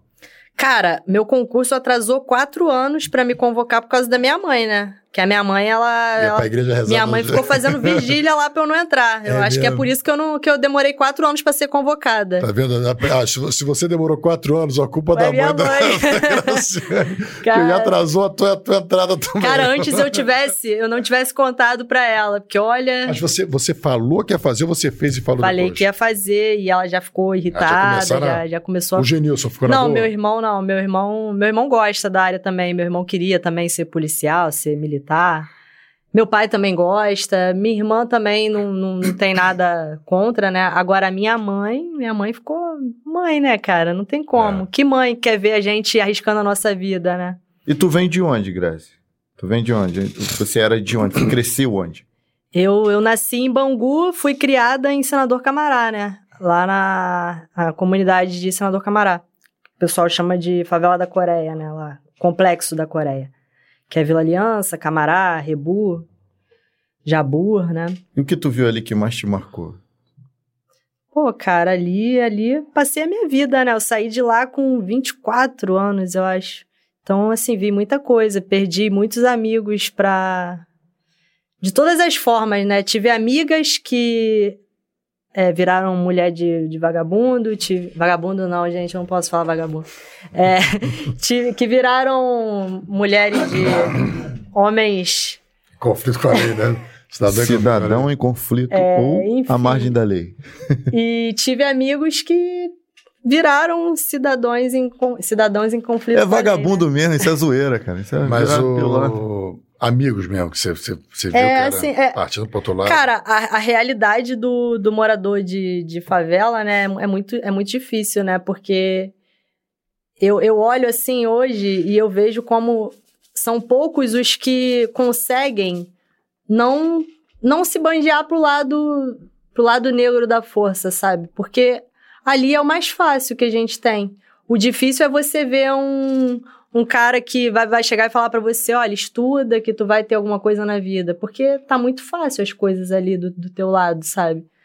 Mas é, é, foi- o que foi importante pra mim durante toda a minha vida foi ter, ter a minha família, né, como, como base pra isso. Meus pais são da roça, né? Meus pais tiveram uma criação totalmente diferente. Então, assim, a gente quando tá vivendo ali, né, com mãe que não deixa tu fazer, né, fazer isso, mãe que não deixa tu ir pra tal lugar, tu fica puto. Mas depois, quando você ganha um pouquinho de maturidade, você entende, né? Caramba, como isso foi importante, né? Como foi importante na minha vida ter uma mãe que, que, que me que cerceava meus direitos, né? Porque, cara, hoje em dia, se eu tenho alguma coisa, se eu melhorei um pouco de vida, foi porque meus pais é, me criaram A quantidade bem, de sabe? nãos que você tomou Exatamente. dos seus pais, né? É muito importante, né? Os, os limites que os nossos pais impõem pra gente, né? Que realmente eu, eu ficava puta. Eu, eu, sou, eu sou indisciplinada até com a minha mãe, né? Sempre fui. Brigava muito com a minha mãe. Aí, quando, quando eu fui criando um pouquinho de maturidade, aí eu olhei, tipo, eu sou muito grata à criação que eu tive, porque eu vejo que hoje em dia eu sou um ponto fora da curva do, do ambiente que eu fui criado, sabe? Porque o ambiente que eu fui criado me jogava para outro lado. E eu, eu sempre falei que eu não, não pertencia àquilo ali, que eu queria sair dali, que eu queria morar em outro lugar. Então, assim, eu busquei essas coisas. Apesar de não ter muito, de não, não ter. Não, não ter porque, assim, como meus pais é, estudaram pouco, eles não tinham muita, muita coisa para me, me mostrar nesse, nesse sentido, né? Nesse quesito. Então, assim, eu busquei muito mesmo. É, é mais difícil mesmo para uma pessoa que tá ali e não tem, não tem ninguém para te falar, olha, estuda, vai por esse caminho aqui, faz isso. Então, assim, eu dou graças a Deus à minha família e, e eu, eu tive um, um amigo que hoje em dia é policial militar também, que morava lá na, na comunidade com a gente que foi fundamental para mim. Eu, eu, agradeço muito a ele até hoje. Ele foi fundamental nesse meu processo, porque ele era bem mais velho que eu, acho que uns 10 anos mais velho que eu. E ele já tinha feito faculdade e, tipo, ele era, um, era tipo, o meu referencial, sabe? Era o cara que morava na favela, que estudava, que corria atrás, sabe? Então ele, cara, ele, ele sentava comigo. Na minha época de final de segundo grau, né, de último ano do ensino médio, ele sentou comigo e falou: Ó, tem Enem, tu vai fazer isso, ProUni, não sei o quê, tu vai estudar, tu vai fazer faculdade. Cara, ele teve um papel fundamental na minha vida. Porque ele fez isso e, tipo, eu falei, caraca, então tá, então vou. Aí fui, fiz Enem, consegui minha bolsa pra faculdade e tal. Então, tipo assim, são pessoas que parece que são colocadas ali pra, tipo, olha, eu vou, eu vou te ajudar, sabe? Qual o nome dele? Rui, Rui Souto. Ele, ele é policial militar hoje, oficial. Ele é capitão agora, eu acho. Que maneiro. Sabe, é. onde, sabe onde ele tá? Sei, ele tá no 22, eu acho. Legal, Rui Souto, capitão é. do 22. Rui parabéns, de Faria irmão. Souto, muito Parabéns, meu, amigo, irmão, muito. parabéns. Tem aquela frase que eu acho bonita pra caramba daquele filme Gladiador, né? O que fazemos em vida ecoa pra eternidade. É. Então o que ele fez por você vai ecoar Sim. pros seus filhos, pros filhos dos seus filhos. E amanhã eles nem vão saber que foi o Rui É, Souto que, exato. que semeou aquela, aquela, aquela. que já lançou aquela primeira semente, mas gerações vão é, se beneficiar desse caminho que você seguiu. Você poderia Sim. ser mais uma mulher de bandido, podia ser mais uma Barraqueira. enfim, barraqueira, entendeu? E não, você Sim. tomou um rumo bacana. Pô, maneiro, maneiro, muito legal. Vamos lá, é... seguindo. Meu pai, meu pai, olha aí, ó. Paizão, obrigado aí mais uma vez, tá com a gente sempre. Fala Guerreiro passou a ser o programa das quintas-feiras. Deixei até de ir aos encontros de moto para poder assistir o programa. Abraço à convidada e ao Rômulo. Porra, pai, obrigado. Vou te falar, meu irmão. É muita moral. É muita moral porque Pô, meu pai é viciado em moto, cara. Meu pai, ele mesmo, ele, ele anda de moto assim, cara. Eu, eu lembro assim, eu tenho foto do meu pai com a CB 450. Eu na garupa e meu irmão no tanque. Meu. Ele, ele levava a gente pra andar de moto. Hoje em dia eu tenho moto, meu irmão tem moto, a família inteira é de motociclista. Pô, e meu pai deixar de encontro de moto pra estar aqui, pô, obrigado, meu rapazão. E O Luiz Paulo acabou sendo o, o- o- o nosso controle de qualidade. é mesmo, isso aí. Nosso controle de qualidade é o seu Luiz. Grande Cara, a abraço. Graciane foi lá, foi lá no banheiro rapidinho, porque realmente, cara, são muitas. A gente já tá aqui já desde 7 7h40, são 10 horas, pô. Então, é digno, é justo. Então é o seguinte, rapaziada, manda as perguntas aí pro chat, pra, pra, pra, ou manda mensagem pra ela, entendeu? Pô, ela vai ficar amarradona aqui recebendo a mensagem de tantos amigos. A gente fica feliz de ver nossos amigos nos assistindo. E agora a gente tem habilitado também que é o Superchat. Então, isso aqui é um canal, cara, que a gente está aqui fazendo com o maior amor. É, no, no começo a gente começou esse canal, foi um projeto que o Rômulo me convidou e, e hoje, pô, tá aí. A gente aprende muito aqui também, né? E o canal, no meio, assim, com os primeiros dois meses, dois ou três meses, a gente teve um problema lá com, com o YouTube que a gente não conseguiu, a gente teve que refazer o canal. Então foi um baque muito grande pra gente, a gente ficou bastante baqueado, mas fomos resilientes para continuar. E esse superchat é muito legal, porque ele ajuda o canal, né? ajuda a manter o canal. Então, compartilhar, curtir, isso tudo vai nos ajudar a poder manter esse trabalho de levar a vida, esse universo policial para vocês. Então, puder fazer um super chat aí, tem mais alguma outra forma de ajudar o canal? Curtindo, compartilhando? O simples fato de compartilhar, de se estar assistindo, é, seguir, curtir. Porque quando você curte, você tá vendo aqui, você, você curte, você demonstra pro YouTube que esse canal é relevante, que ele importa para você.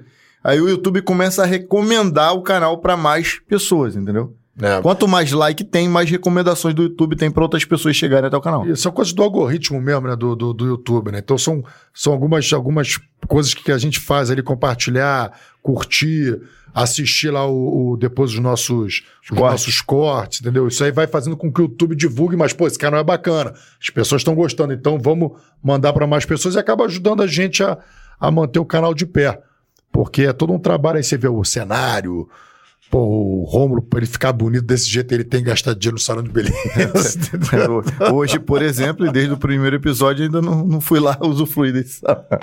É, cara, e, é, e, tem muito disso. E a, a tendência aqui é a gente sempre é, trazer mais informações, mais convidados relevantes. Se você começou a assistir o podcast agora e não sabe o que ficou para trás, fica tranquilo. Os melhores momentos a gente começa a lançar durante a semana. Por exemplo, vão ter sete cortes dos melhores momentos aqui da, da Grace, ou Ferreira para alguns, é, durante a semana. É, então, se você não viu, fica tranquilo que você vai poder ver fatiado, já cortado, já embalado, só você é, é se alimentar desse conteúdo. E aproveitando que ela voltou, eu tenho muito... Aquela queda no banheiro tática. Caraca, tava segurando aqui. Eu tenho, eu tenho um orgulho de estar tá fazendo esse programa hoje, porque a Graça, eu já falei algumas, algumas vezes, ela é minha amiga. Eu tenho orgulho de tê-la como minha amiga. Ela, é... Vocês se conheceram? Cara, a gente se, se conheceu na loja de suplemento de um amigo nosso, do Alex. Lá da Target, que mandou aqui o suplemento que lá... o Sacramento, eu te amo, mas eu tenho que contar isso aqui. Passei lá na loja do amigo. Aí o amigo foi e mandou barra de cereal, barra de cereal não, barra de, de, de, proteína, um monte de coisa. Aí eu cheguei e botei aqui em cima da mesa. Falei, o amigo da Target mandou isso aqui, o Sacramento, obrigado. Catou tudão. Eu fiquei. Caraca! fiquei sem graça. Sacramento, hoje você sabe. Não era tudo pra tu, não. Era pra gente comer aqui. Ele vai te chamar de volta. Não era pra você falar nada, não, cara. Que isso? Ficava quietinho. Ele falou: não, botei na mesa. Eu botei na mesa. Ó, trouxe aqui pra gente, pai. Ele, opa, obrigado. Mas, que acho que deu a caneca de presente, deu óculos. Eu vou guardar todos aí esses biscoitos aí também. Na época do Sacramento não tinha óculos ainda. Assim, aí eu botei, tem a caneca pra você, ó, e aqui tem, um, tem isso aqui que o nosso amigo lá da Target mandou. Aí o Sacramento, obrigado. E botou aqui no canto. Roma é do mal, né? Vamos seguindo aqui, segue aqui com, com, com, o chat. Então a gente se conheceu lá na loja do, do Alex, lá da Target, que é nosso parceiro, pô, moleque dá mó moral pra polícia, é gosta de polícia. Ele gosta. Já tomou tiro fazendo a entrega. É mesmo? já tomou, tu já tomou um tiro? Não, não ele tomou um tiro. Essa é braba, Alessandro Santos. Amigo de longa data também. Maneiro, valeu, Alessandro. Obrigado aí pela presença, irmão. Vai, essa parceira. Ah, acho que é o Carlos Júnior. É policial também. Ah, tá. É, tá sem nome. Sei. Esse aí também é brabo, do BAC, ele. Maneiro. Obrigado, obrigado, Carlos. É Carlos? Carlos Júnior. Carlos Júnior, obrigado, meu irmão. Tatiana Laurentino. Gente! Estudamos no ensino médio. Vivemos marcando de reunir nosso grupo e nunca concluímos. Tô aqui, meu amor. Ai, Você é o nosso orgulho. Ah, que vem por aqui, guerreiro. Vem por aqui. Vem por aqui, guerreiro. Vem por aqui. O nosso Big Boys. Aí, Rafael. Arrumou um concorrente. Pô, que bom, cara. Come aí por mim aí que eu tô, tô largando essa vida de batateiro. tem mais, tem mais, tem mais, tem mais gente no chat? Já arrumei muita briga para cuidar dessa menina mulher. Meu Hoje irmão. em dia vai me proteger, Genilson Ferreira. E, isso aí é real, de verdade. De é. verdade. Ele brigava com todo mundo para proteger eu e minha irmã. Caía na porrada Mas mesmo. proteger porque o nego mexia com vocês ou porque vocês faziam merda e iam não, tomar porque, Não, porque a gente... Eu sempre... Eu só podia sair com meu irmão. Minha mãe não deixava eu sair sozinha, né?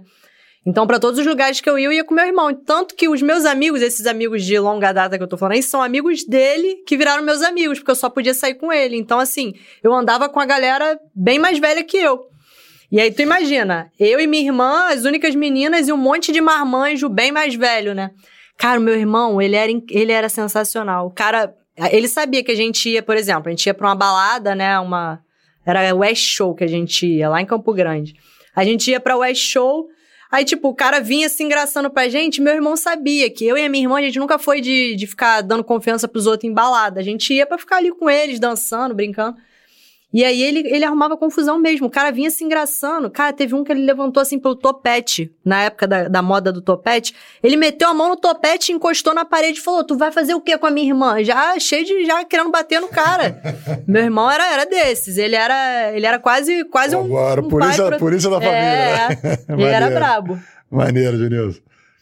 Lissandra, minha eterna Cara. holoneia. Conta que que, agora. O que, que é holoneia? O que, que seria holoneia? Então, já assistiu Os Melhores do Mundo? Ah, já. Aquele, Lembrou? aquele, aquele negócio de stand-up comedy? Então, é. é- É uma companhia teatral de humor. Eu sei, você conhece. conhece. Então, aí tem uma. Isso é uma piada interna, né? tem um. Tinha um- uma, uma cena que. Várias cenas, na verdade. O cara chegava, ah, eu sou Micalateu, da terra de Judá, e não sei o quê, filho de Sou Micalaté. irmão teu. É, irmão teu. Aí quando ele falava, sou é, filho de. Não, irmão de Micalaté, todo mundo ficava, hum, Micalateia. Aí chegou num lugar que ele, que ele, que ele, tipo assim, todo lugar que ele ia era isso. Aí chegou num lugar que ele, ele falou da Micalateia e o cara não fez nada. Aí ele não fez, tipo, hum, Micalateia. Aí falou, filho de Oloneia. Aí o cara, hum, Oloneia. Aí pronto, virou piada interna. Todo mundo que é, é, não sei o quê. Ah, conhece fulano? Ah, Micalateia. Vamos lá, tem mais? É, Juliana Soares. Ah, meu filho, vem que falar que uma fém não aguenta. Ah, meu filho, vem que falar que uma fém não aguenta adaptação. Depois que você parir um filho, a gente conversa. Essa daí é Essa é a resposta pro Elias. A resposta pro Elias. Essa é Tá dizendo o seguinte: É quem a Juju pare, da banca qualquer curso operacional. Que realmente parir é uma operação. Sobre isso eu não posso em todos os falar. sentidos. Como é que foi? Como é que foi o seu parto? Não, eu vi, da- eu, eu vi os dois. Eu vi o da, vi o da, da- meus dois filhos. Eu assisti o parindo os dois. Só Fem Braba que tá comentando. José Gomes. Valeu, José, pela participação. Excelente policial, digna de Meu respeito. irmãozão também. Postura e disposição. Tive o prazer de ombrear na mesma guarnição. Maneiro, José. Esse é meu irmãozão de turma e assim que a gente se formou, a gente trabalhou junto por um, um bom período Não é o ainda. Couto, não, tá É o Couto. É o Couto? É o Pô, é o Couto, pô. Fala, pô, muda esse nome aí, cara. Eu não vou reconhecer. Couto. Não, o Couto, Couto é meu irmão. Você não Parceiro. queria ser reconhecido, ele não queria ser reconhecido por você, ele queria passar batido. Pô, Couto, deu, deu mole. Foi reconhecido, foi plotado. Aqui da Zo. Alô, Bangu! Haha, Zona top. Tamara Lopes. O que, que é Zo? Zona, Zona Oeste. Oeste. Ah, tá. A favela venceu. Olha o Elias. Juliana Soares, se a adaptação aumenta o preconceito tendo em vista, não passou pelo mesmo curso. Só há duas opções: abaixar o padrão físico ou a fim tentar passar no curso como é. Coesp, impossível. É é impossível para a maioria dos seres Ô, humanos co- normais. Ô, Juliano e A Elias. maioria dos seres humanos Se, normais. se adaptar, acho que vocês se será, entendem. hein? será que se conhecem? Vai dar match, hein? O- Eu não sei se a Ju tá é. solteira, não sei. Aí, Elias, vai, se- pô, vai ser o único podcast que vai se dar bem, meu irmão. Tamara Lopes, é, programa de vocês nesta linha de podcast policial é um dos melhores, na minha opinião. Muito top. Sempre informativo e esclarecedor. Parabéns, galera. Tamara, obrigado. Obrigado por Obrigada. esse elogio, Valeu, por esse Tamara. feedback. Pra gente é super importante isso. Saber que vocês estão gostando. A Tamara tá Estão sempre- se aproximando da polícia, né? Isso que é legal. A Tamara, ela tá sempre acompanhando em uma das coisas. Você tem que levar mais mulheres lá Ah, e que tal. legal. Ela, ela é bem, bem, bem jovem e, e sonha com a, com a carreira Pô, policial. também. maneiro, Tamara. Pô, tomara que você entre aí nesse concurso aí. Vai ter o da Polícia Militar agora, não vai?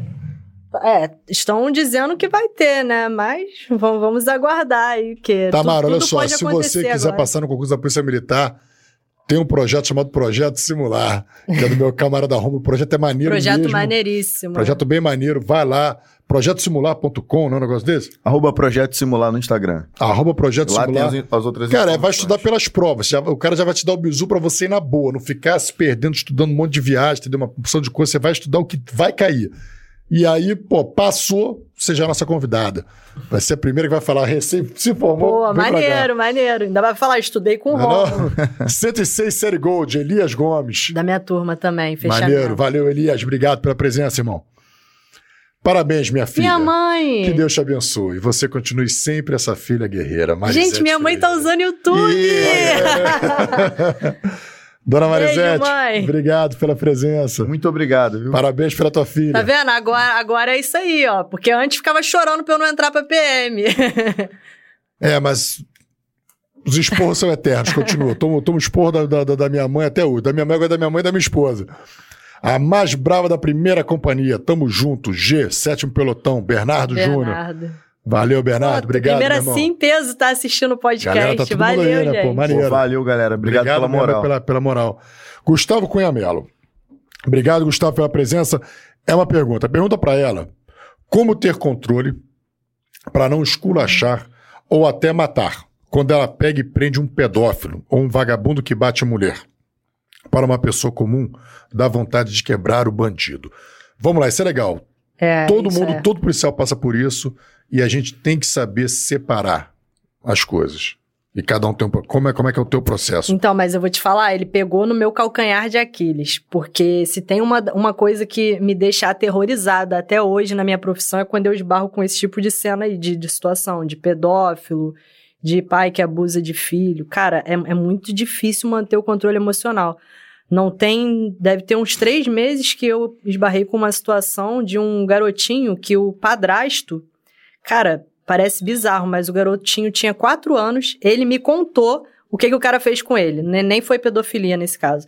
Ele disse que o, o padrasto botou um saco na cabeça dele e começou a socar a cara dele. O garoto tava com a cara toda cheia de hematoma, com o olho roxo, inchado. Quando eu vi a cena, cara, aí, tipo, é, é muito difícil tu manter um, um controle emocional com uma cena dessa, né? Tipo, eu, eu não. Eu consigo lidar bem com essa situação de do fazer justiça com as próprias mãos. Isso eu tenho, eu tenho, eu tenho essa consciência. E isso aí não é, não é, não é uma dificuldade pra mim.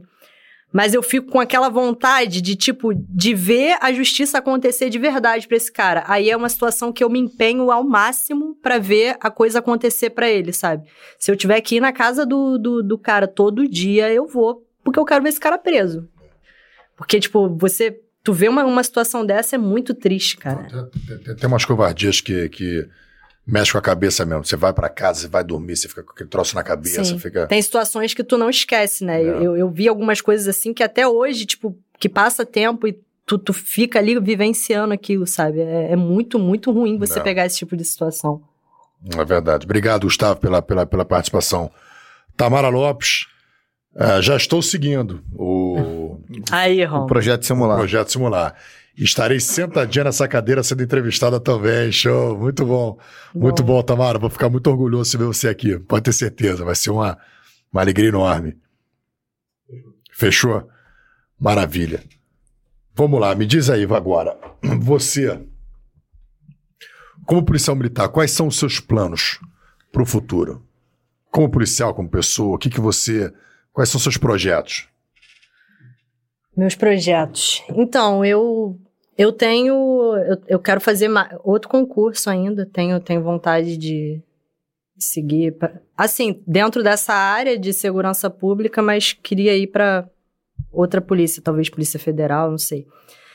Ainda tô amadurecendo essa ideia, mas eu comecei a estudar direito para com esse intuito, que assim, eu, eu já tenho, eu tenho uma graduação já, mas eu queria estudar direito para focar mais nessa nas carreiras policiais, né? Eu já tinha vontade de, de estudar direito há algum tempo. A tá meta- gostando? Pô, cara, eu, eu sempre fui apaixonada pelo direito, né? E eu, como já estudava para concurso, eu estudava para o concurso da PF mesmo. Eu já, já estudava muito do, do, do direito, mas isso antes de entrar na PM até. E aí, quando eu comecei a fazer direito, tipo, eu fiquei ainda mais apaixonada, né? É, eu, eu acho fantástico. Só não tenho vontade de advogar, porque aí. Não, não, eu, eu também, mim, quando não- fiz concurso, eh, faculdade de Direito, eu também sempre pensei em concurso para polícia. Eu nunca, nunca tinha.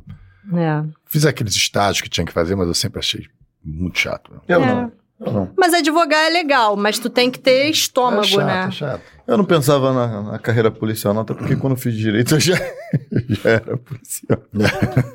É, mas aí.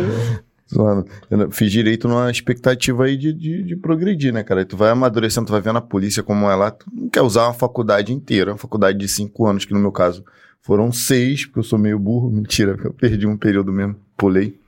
E tu vai, pô, meu irmão, não vou usar esses cinco anos aqui para investir na polícia. Não, não vou mesmo, não vou.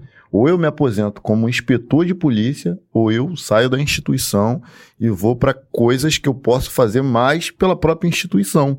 Como, por exemplo, não cometendo injustiça com os policiais que vão, que estão à frente de um promotor de um juiz, por exemplo. Então eu tenho pretensão nenhuma de, de, de pegar e. Isso é importante, né? Tipo, eu, eu acho que seria legal se tipo, os caras que estão no, no topo ali da pirâmide, tipo, delegado, os oficiais da PM, eu acho que todos eles tinham que passar, antes de, disso, sei lá, por algum tipo de carreira única, né? estágio né? passarem pelo nossa É, porque, cara, eu, eu acho fundamental entender o que a gente passa na rua, porque o cara que senta ali na cadeira, ele, ele não sabe o que a gente, o que acontece na rua. Se você, se você, se ele soubesse, talvez ele tentasse ajudar ou sei lá, interferir de alguma forma no nosso trabalho, de forma a nosso, melhorar, né? O nosso penúltimo convidado antes de você foi o Haroldo Boom. Não, não foi o Haroldo Boom, não. Foi o anterior, que foi o Pacheco.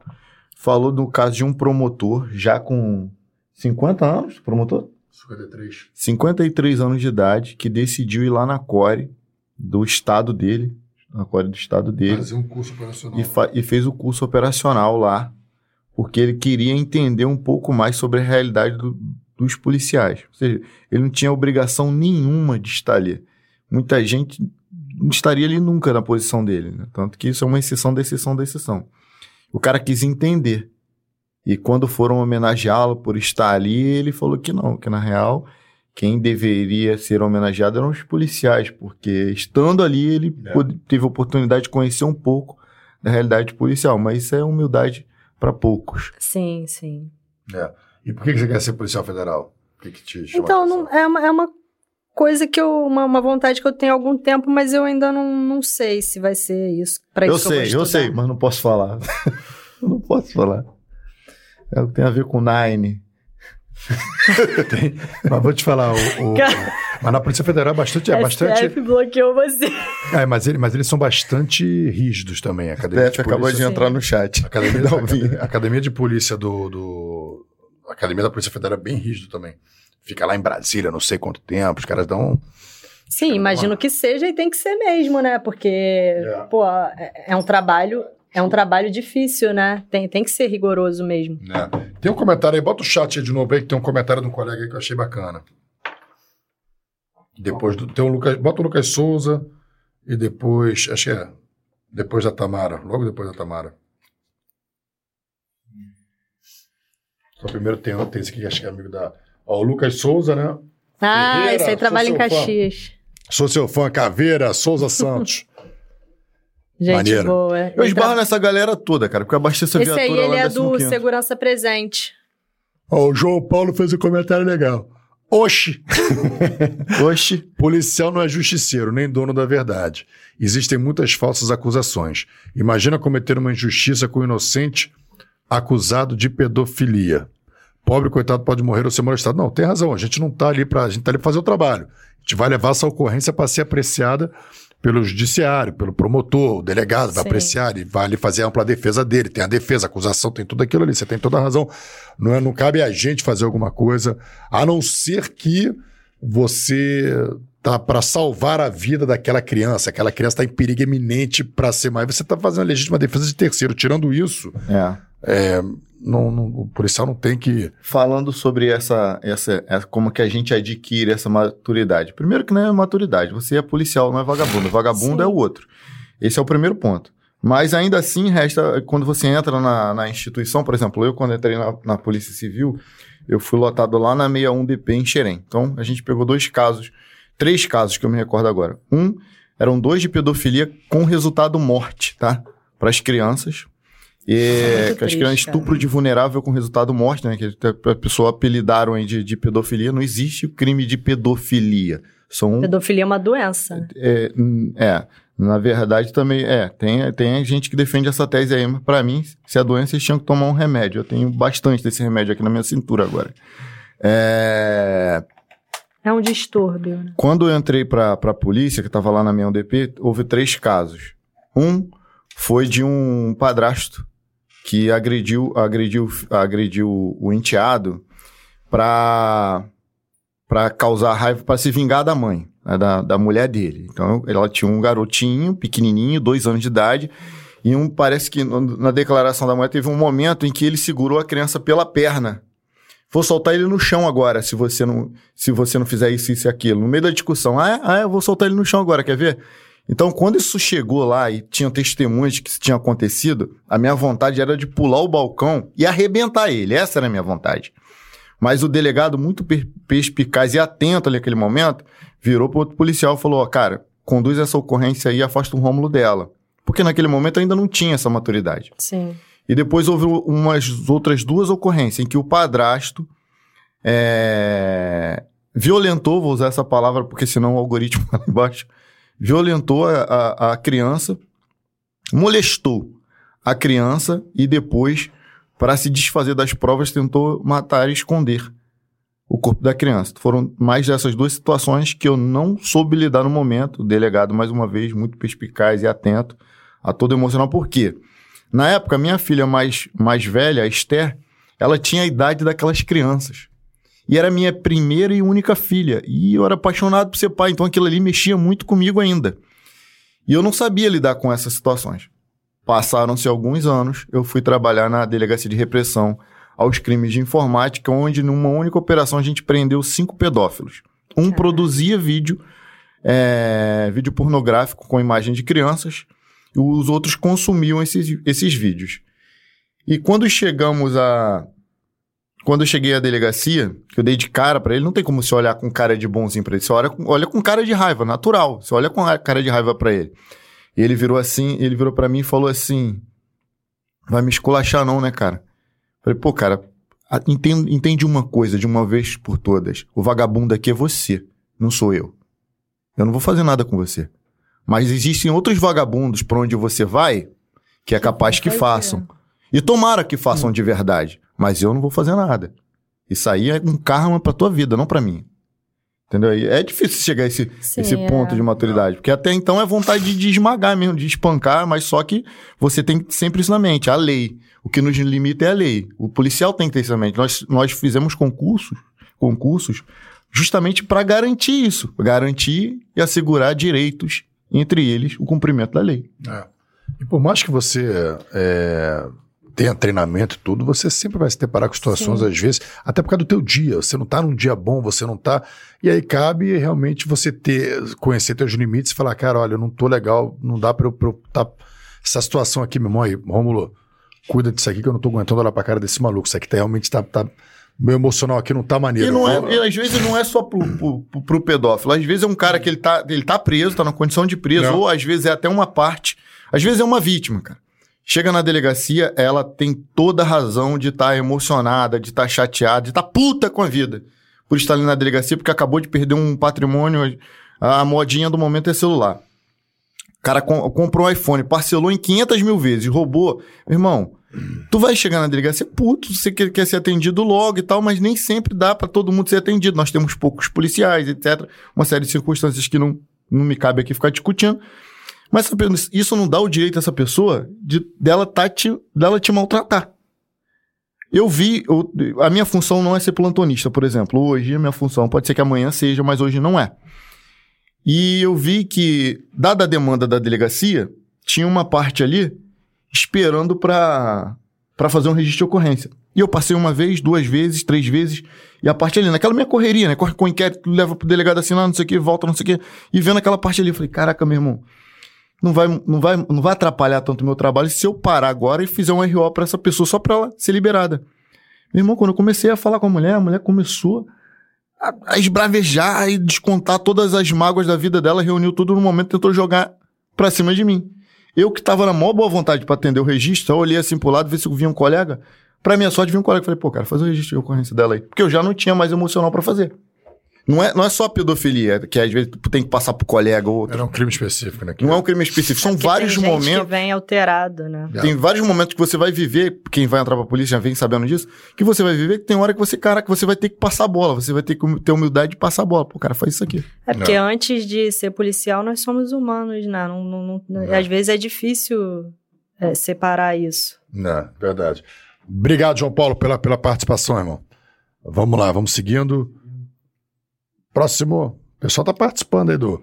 Qual o papel do policial que em flagrante autua o agressor do homem à própria esposa e ainda assim ela o defende exigindo que não pregue? Qual o papel Acho do que policial que em flagrante autua o agressor do homem à própria esposa e ainda assim ela o defende exigindo que ele não prenda. Eu entendi. Que- entendi. é. Eu- Tu vai prender o cara, E a mulher o cara, tá o cara agrediu a mulher, e na hora que chega pra prender, a mulher fala: Não, não, não prende ele, então não sei o quê. Não, só tava nervosa. Só- é o Júlio, meu primo. Não, eu queria que. Ele não parece com o cara do Fala Mansa? Parece. O- Não, não, é, é, geralmente acontece da vítima falar assim: não, queria só que vocês dessem um um susto. susto, é, nele." um susto é clássico. O policial fantasma. É, hoje, né? hoje a Lei Maria da Penha, você já. já... An- Antes você, a mulher tinha essa coisa, ela, ela, fazia ocorrência, depois ela pegava, não, agora eu quero tirar. Ainda hoje- acontece. Não dá, não, mas, mas a elas Maria da. Penha agora Sim, tem que até o tirar. juiz, né? Só o Sim. juiz pode tirar. Ou seja, justamente e por uma série de motivos. Ou depois Depende cara do lá- crime também.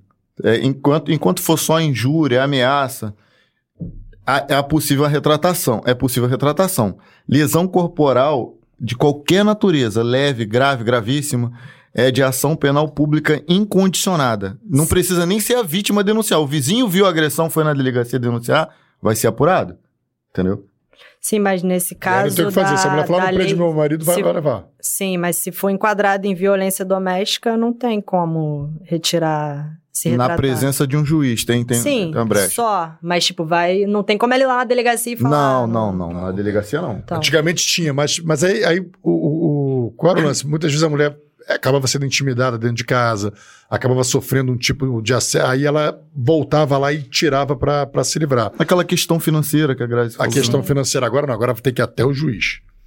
Vamos seguindo? Pra gente é ótimo, né, na, na- na delegacia, porque era um inferno, brother. É. Fazer o RO no outro dia, aí no outro dia, e no outro dia, no outro dia, sempre uma mulher na delegacia querendo retirar. Só Vim aqui pra um tirar a susto. queixa. João Paulo, é, a sociedade perdoa uma falsa acusadora, só que não perdoa o inocente acusado de pedofilia. Não, o, o cara que vai preso por pedofilia, com certeza existe uma, uma- um justiçamento aí dentro do, do, é, do, do sistema penal que é. Enfim, É, mas não é nem que a sociedade seguro- perdoa uma falsa acusadora. Na verdade, como que a gente vai saber que a pessoa está as acusando consequ- é, falsamente? Não, mas assim, eu, eu entendo o que estava dizendo. A- a- Hum. as consequências que uma pessoa que faz um- uma acusação falsa são bem menores do que um, um cara sendo acusado inocentemente de pedofilia ou estupro Sim, e aparecer no sistema. Bah. Vamos seguindo. Tem mais aqui uma. Fala, guerreiro, excelente podcast. Essa é braba. Peter Pereira. Porra, Peter, obrigado aí. Peter sempre Valeu. com a gente. Sempre com a gente, meu irmão. Obrigado, querido, pela presença. Parabéns pelo programa. Conteúdo top. Ganharam mais um inscrito. Luiz Orlando Marinho, da Conceição, é isso? Conceição. É nesse momento que a gente canta Obrigado. aquela música do... Luiz, obrigado, meu irmão. Obrigado mesmo pela, pelo feedback, querido. Ah, é o, é o, ele, é, Brrr. ele é agente civil lá do, Brasil, pô. Nossa, agora- BR, BR, é, BR. Maneiro. do Caxias Presente. BR, Brasil, Brasil, Brasil. Brasil, Brasil. É porque eu acho que, é porque esses garotos eles eram militares, Maneiro. né? Antes de, de trabalhar no, como agente civil. Valeu, Lucas. Obrigado, meu irmão. Valeu. Ana Maria Ferreira da Costa. Minha cunhada. Parabéns, minha cunhada braba. Eu sempre vejo essa mulher focada no que faz. Muita luz para você e que Deus abençoe nossos policiais. Apolinho está aqui vendo o seu vídeo também. Ai, que que bonitinho. é Apolinho? Meu sobrinho. Seu sobrinho? É. Maneiro. Obrigado, Ana. Obrigado. Obrigada. Obrigado pela presença. Memória péssima, mas ela comentou alguma coisa do cara de 60 era coroa. Não, era Ai, 45. gente, desculpa. Era 45, era, sou eu coroa aqui, Pô, cara, ó. agora eu vou ficar me sentindo mal, hein? Não é coroa, não. Fala, Rafa, Bahamas sente sua falta. Porra, David, obrigado, meu camarada. Eu também sinto muita falta de Bahamas, irmão. Bahamas não é o. o- Aquela zona lá do.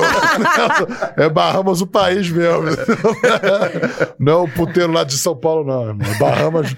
Bahamas. Obrigado, David. Saudade de vocês, meu irmão. Pedofilia, do, pedofilia, doença é caixão. E vela preta. Peter Pereira. Isso aí, meu irmão. Graciane é das minhas. Bora, bora. Bora Tech falar de TechPix, a câmera mais vendida do Brasil. Que eu nunca vi. pra sair fora da situação. Eu falei aqui, eu- o Rômulo A fica me botando contra a meio- parede. Agora- Começou a botar na situação, botar lá na fogueira lá. Então, vamos falar de Tech- TechPix. Não, e vamos falar, pô, Tech- TechPix é um assunto polêmico. É a câmera mais vendida do Brasil. Eu nunca vi ninguém com uma. Mas, mas, pô, também... Que câmera é essa? Era aquela de. Eu não- Ah, para, para. Ela vai querer bancar o novinho agora. Ele não viu a O que, é TechPix. TechPix, gente? Que que- É Desculpa. aquela, aquela câmera. Ela, aquela câmera, quando o programa do Ratinho tava no auge do Ibope, do nada surgiu um cara empurrando o balcão, fazia um mexer. Vamos falar de TechPix agora. A câmera Ah, que para, tem... que tu nunca Pô, viu. que isso, cara? Ele vai dizer Meu irmão, agora que ele só. que era novinho. Ele não, Não, é. lá não vi, mas, porra, eu, é que eu não assisti o programa do moleque, o moleque é da Zona Sul, É. não assistia TV aberta. entendeu? Soltando pipa no ventilador. Ah, não, assistia, pô, assistia, tava nessa Só a Xuxa, porque ele queria ser Paquita. documentários, tava documentários, entendeu? Tava vendo. Pô, cara, a TechPix é, foi, Eu a, foi a câmera emblemática. Falta de memória, né? falta de memória, eu tô. Próximo. Ah, para, para, para, para, para. Vamos falar agora de TechPix. A câmera mais vendida do Brasil. 12 vezes por apenas 12 vezes R$ 29,90 Cara, no jura cartão. que tu nunca mais viu isso? 8 vezes R$ 99 Era uma no câmerazinha da, caro. daquelas... Ela, ela abria, assim, um... Tinha uma paradinha, assim, que vinha pro lado, né? É, é, é. É uma câmera assim. é- Pô, eu tô me sentindo super E mal. era brother. caríssima. Como, como eu não vi TechPix? O Rafa, e era caríssima na época. Não, olha lá. 12 vezes R$ 29,90 no cartão. Ah, isso aí é velho pra mais- caramba. E mais 8 vezes R$ 99 no boleto. Tu pagava 12 no cartão, mais boleto. Isso aí era Pô, muito então dinheiro, né? Brasil, Aí, ó. Ah, eu sei essa câmera. Ah, pode crer. Não, não, não, agora eu lembrei. Agora eu lembrei da TechPix. Pô, agora eu lembrei, agora vendo assim eu lembrei, pô. Rômulo me botou contra a parede aqui, eu falei da TechPix. Tem uma dúvida bem polêmica. Não, não, não vai, Vixe, Maria. não vai ter resposta, William. William é Tem meu uma primo, dúvida é meu primo. Ordem absurda, se cumpre? Não se Não, cumpre, Cara, que olha não. só, ordem, porque assim, absurdo é complicado. Porque absurdo, o que é absurdo pra você pode não ser pra mim. Então, a ordem é absurda, você vai cumprir. É. O que não se cumpre são ordens manifestamente ilegais. Essa ordem manifestamente legal não se cumpre. Mas. Explica o que é pra quem não sabe. O que é? Explicar o que, o que é uma ordem absurda. pra- Ele tá explicando. Ordem não, não, ordem, ordem absurda. Porque, legal. sim, não, porque, assim, ordem é- absurda é, questão do diferente. termo, né? Ordem absurda é subjetivo. É aquilo que você acha. Eu posso achar uma coisa absurda, a Graça pode achar que não é, Rafa pode achar que não é, perdi. Agora, ordem ilegal, ordem ilegal, ela tá na lei. Sim. Se é ilegal, eu não tenho que cumprir. É. Mas Por exemplo, tem você tem que coisas que, são Ó, socialmente você vai você ter um mandado de prisão, vai estar no mandado de prisão assim, ó. É, Cumpra-se o mandado de prisão em desfavor do fulano de tal e ao encontrá-lo, dê um pau nele pra ele aprender o que é bom. Porra, Aí não pode. você vai porra. Vou dar um pau no cara. Entendeu? Então, assim, é- essa é a ordem manifestamente legal. Você sabe que é legal, que a polícia não pode ir lá e dar um pau no cara. Então, cara, vou te falar uma parada. É, é polêmico, teoricamente, ordem, a- a- teoricamente, ordens manifestamente legais não se cumprem.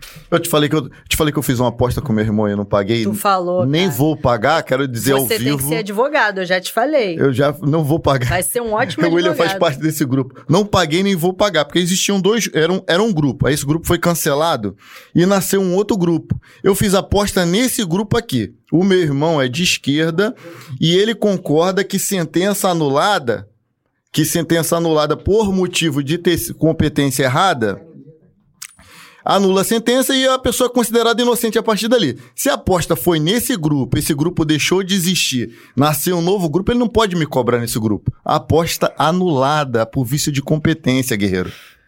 Viu? Ele, não- ele não seria um bom advogado? Seria, seria. ele conversou comigo, ele deu, deu, deu, as, Você já recebeu alguma, algum comando que você achou absurdo? Ih. E. Vamos falar Fala da TechPix. Tech- Pode mudar pra próxima aí, ó. Não, fala com a família. Não, precisa falar assim com o Bruno, mas com Fala, você quando eu era assim, criança, a minha mãe mandou tacar uma pedra no meu irmão. Então, assim, não. Não me lembro de, de nada agora absurdo, não. Você sabia que no exército. O oficial também não é maluco de falar, ah, vai lá e. Sei lá, dá tiro no vagabundo, sabe? Não, não- ninguém é maluco de dar ordens assim também. pô, Não, mas falar assim, meu irmão, capina esse. esse... Aí não é, não é ilegal. né? Sozinha não é. Aqui. Não, Vai ter que não, não é fazer, legal. Você fala assim, pô, que absurdo Você tomar uma sabia? Você sabia Aí que. tu participa o fato e Você sabia joga quando- pra cima. Então, quando eu- recebeu uma ordem dessa que falou assim, caramba, bicho.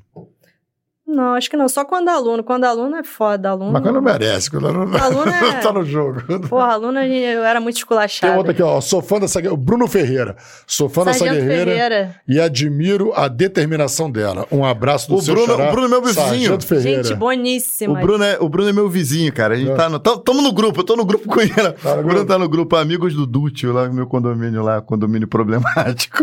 Os meus três Gente caô lá. boa demais. Sofri um golpe, tentei registrar na DRCI e fui praticamente humilhado. A vítima vai na DP e é tratado pior que ladrão. E aí? Marcos Vinícius da Silva Santos. Corregedoria. Eu não tenho, eu não tenho conhecimento do, não tenho conhecimento do, do caso prático, tá? Então, eu não posso estabelecer aqui um juízo de valor. Você pode simplesmente estar contando a sua história aqui, mas eu precisaria ter acesso ao caso prático para poder emitir minha opinião. Tenho certeza Ah, que lá naquela unidade trabalham delegado e delegado e profissionais sérios, de repente é é apenas um o que você acha absurdo, Mas de quer ver, repente é, posso não mas achar. ver uma coisa, Marcos? É, só uma coisa aqui. Existe uma, uma questão, vai fugir só rapidinho, porque muita gente procura a DRCI e acaba se frustrando porque ela traz demandas que não são da DRCI, certo? Sim, mas mesmo nesse caso, cara, eu vou, eu vou te falar com Não, a pessoa fala assim, ó, não é aqui com a gente, é com outro, você fica... Não, então, mas mesmo, mesmo nesses casos, eu trabalhei lá durante dois anos e a equipe que continua lá é a mesma. O delegado lá atende ele mesmo no balcão, cara. Isso é a coisa mais, mais tipo assim, é, é difícil de ver. Difícil. Nem na DEAN eu vejo isso. O delegado atende no balcão, entendeu? Então, eu duvido que um delegado tenha humilhado alguém ali no balcão. Então, por isso que eu tô te falando. Por conhecer a equipe que tá lá e não te conhecer e não saber do caso prático, eu não vou poder fazer juízo de valor é, em teu favor. Eu vou ficar com quem eu conheço. Mas se você acha que foi tratado dessa forma e tem provas do que você está dizendo, você tem que procurar corregedoria. É isso, é simples assim. Vamos lá, vamos seguindo. Vocês estão falando da Telepix. Foi duro usar a Rio 400. Aí, brother. Esse é meu pai. Rio 400 é mais antigo ainda. Essa eu nem conheço. Foi um lançamento da Kodak para o quarto centenário do Rio de Caraca. Janeiro de 1965. Pô, rapaz. Gente, Eu te- Valeu, rapazão. Quero minha pizza. Por causa da aposta. Aí, ó. é Ele aqui que perdeu a Irmão, aposta? tu vai cobrar tua pizza lá do Bolsonaro que perdeu as eleições. Eu queria pagar a pizza. Ele perdeu, irmão. Tem mais? Tem mais? Não. Não. Maravilha. Aqui, essa parada da ordem absurda. Eu servi o exército, né? né? Saí de lá sargento temporário. Quando eu ia, quando, quando eu ia começar a usufruir da parada maneira, o Fernando Henrique foi lá e pum, cortou as perninhas. E eu lembro que os sargentos lá usavam isso como desculpa. Tipo assim, o, o sargento te mandava fazer uma cagada, aí tu fazia a cagada. Aí outro sargento, o, outro- um superior ao sargento, via aquela cagada e falava, por que tu fez isso, ô recruta, seu maldito? Eu falei, sargento falou, fulano que mandou. Sargento fulano, chega aí. O recruta tá falando que você mandou ele fazer isso aqui, é verdade? É, sim senhor, mas todos nós sabemos aqui no quartel que ordem absurda não se cumpre. ótimo argumento. É, servia Ótimo pra argumento. tudo, irmão. Servia pra tudo. O cara mandou capinar um, cante... um, um determinado gramado lá que não podia capinar porque era canteiro, tinha que ser verde aquilo. Eu fui lá, tirei tudo, ficou só o barro. Quem foi que tirou a grama do canteiro? Fui eu, quem mandou? Tá vendo? É isso que nego irmão, faz com o aluno, cara. Só pra tu saber, o canteiro que eu capinei era o, campe- o, o, o, o canteiro onde estavam os mastros de hasteamento da bandeira. era na entrada do quartel. Deixa no bar. Deixei no barro, vermelhinho. Aí veio o, o comandante do, do, do, do esquadrão e falou assim: quem foi que fez isso? Maldito, caça ele, meu irmão. É punição, tudo no exército é punição, meu irmão. Perdi uma munição e fiquei preso. Perdi uma, boa, perdi uma munição, brother. Pô, é só um material bélico. Só um material Só bélico. material bélico. Pô, fiquei preso, tomei banho, fui humilhado. Até hoje não te perdoei, viu, Tenente Rodrigo? A gente vai se ver. Cara, falando, vou, vou falar de uma humilhação aqui, de uma situação humilhante quando eu era aluna. Cara, eu, eu limpei o chão do rancho com o corpo. Esfregamos o. Eu, não, não só eu, mas vários, né? Que fizeram merda. Eles ficaram deitados. assim. Rolando e limpando o chão do rancho. Com, tipo, a, o pessoal jogava água e a gente ia se esfregando no chão, assim, de costa, de frente, rolava. E o que, que Mas- vocês fizeram pra. É, a gente foi. a, a comandante mandou a gente fazer, tipo, 70 cópias do hino nacional. Aí o pessoal fraudou as cópias. Eu, inclusive. Tirei xerox colorida da, da, da- de uma cópia. Eu fiz uma e tirei várias Ah, cópias. era pra fazer coloridas. esse 70 escrever? É, na mão. Aí, isso é militarismo, isso é militarismo. Pra, pra tu aprender o hino, aí tu tinha que ficar fazendo cópia. E aí, eu, a galera que fraudulou, porque a gente achou que eles não iriam conferir todas as cópias, pois conferiram, uma por uma. que era Xerox. Você fez uma só e. E aí, todo mundo que fraudulou a- as cópias, a punição foi essa. A gente limpou o chão do rancho se arrastando pelo chão. Foi, Caramba, escrever 70 vezes. é melhor limpar o rancho, né? O Pacheco, Melhor limpar o chão do o rancho. Pacheco não falou aqui algo em torno de mil vezes o negócio de escrever uma canção específica, acho que foi a é, Fibra de Herói. Cara, essa canção, fiz muita cópia dela também. Mas é porque os caras fazem isso pra gente aprender, né? Porque são muitas canções. Tipo, é Fibra de Herói, tinha canção da infantaria. Aí a gente aprendeu canção do Bop, canção do Choque, canção, canção do Policial Militar, canção do Cefap, canção da Companhia. Era muita. Então tinha que fazer várias cópias de todas. E o tempo era curto, porque. E quando era pra cantar fazendo Ordem Unida? Tu tá. Se a pátria queira, direita, eu vou ver? Esquerda, eu vou ver? Então, Cara, a di- canção da Polícia Militar é linda. É linda. É linda, porra. Mas o difícil era que, tipo assim, na semana zero, por exemplo, a gente saía muito tarde do Cefap. E tinha que estar lá 5 horas da manhã em forma. Então, tipo, tu saía 11 horas do Cefap e tu tinha que estar com 30 cópias no dia seguinte. Como que faz? Não faz. Faz merda, né? Mas tu fala assim, tu hoje tu lembra dessas paradas da, da- do curso de formação? Na Cadepol eu não, não tive muito, não. A Cadepol não foi nem um pouco emocionante. Mas o, o exército, meu irmão, tinha cada parada assim que tu. Eu, às vezes, eu, eu servi quando tinha 19 anos, hoje eu tenho 39. Meu irmão, às vezes eu tô em casa olhando pro teto e lembro, cara, aquela porra foi engraçada. Entendeu? Tem muito disso. Essa, essas, essas fanas que a gente passa quando, quando passa pelo militarismo, você passou na, no Cefap e vive o militarismo até hoje. Tu lembra, tu lembra com um pouco de, pô, esse, esse período foi maneiro, isso foi engraçado. Não, eu, pô, a gente começou falando disso. Eu sou apaixonada pelo Cefap, cara. Eu, assim, eu não tenho nenhum tipo de mágoa, de nada, sabe? Pra mim foi um período que, assim, eu tava maravilhada com tudo que tava acontecendo. O nego mandava eu capinar, eu ia capinar felizona. A gente ficava sentado no chão, capinando mesmo o chão. Porque era, era o nosso flandu, né? Sentava no chão e ficava puxando os matinhos dos cantinhos. Cara, é assim, só humilhação maneira. Eu lembro, eu lembro de uma parada, eu lembro, eu lembro de várias paradas no exército que foram maneiras. Foi pouco período, mas, porra, me ajudou demais no, no que diz respeito à disciplina e tal, valor, Sim. valor, amar a bandeira, né, os símbolos nacionais e tal. E eu lembro que tinha um sargento lá, depois virou meu amigo e tal, mas na fase de- do recrutamento, mano, o cara me perseguia, brother.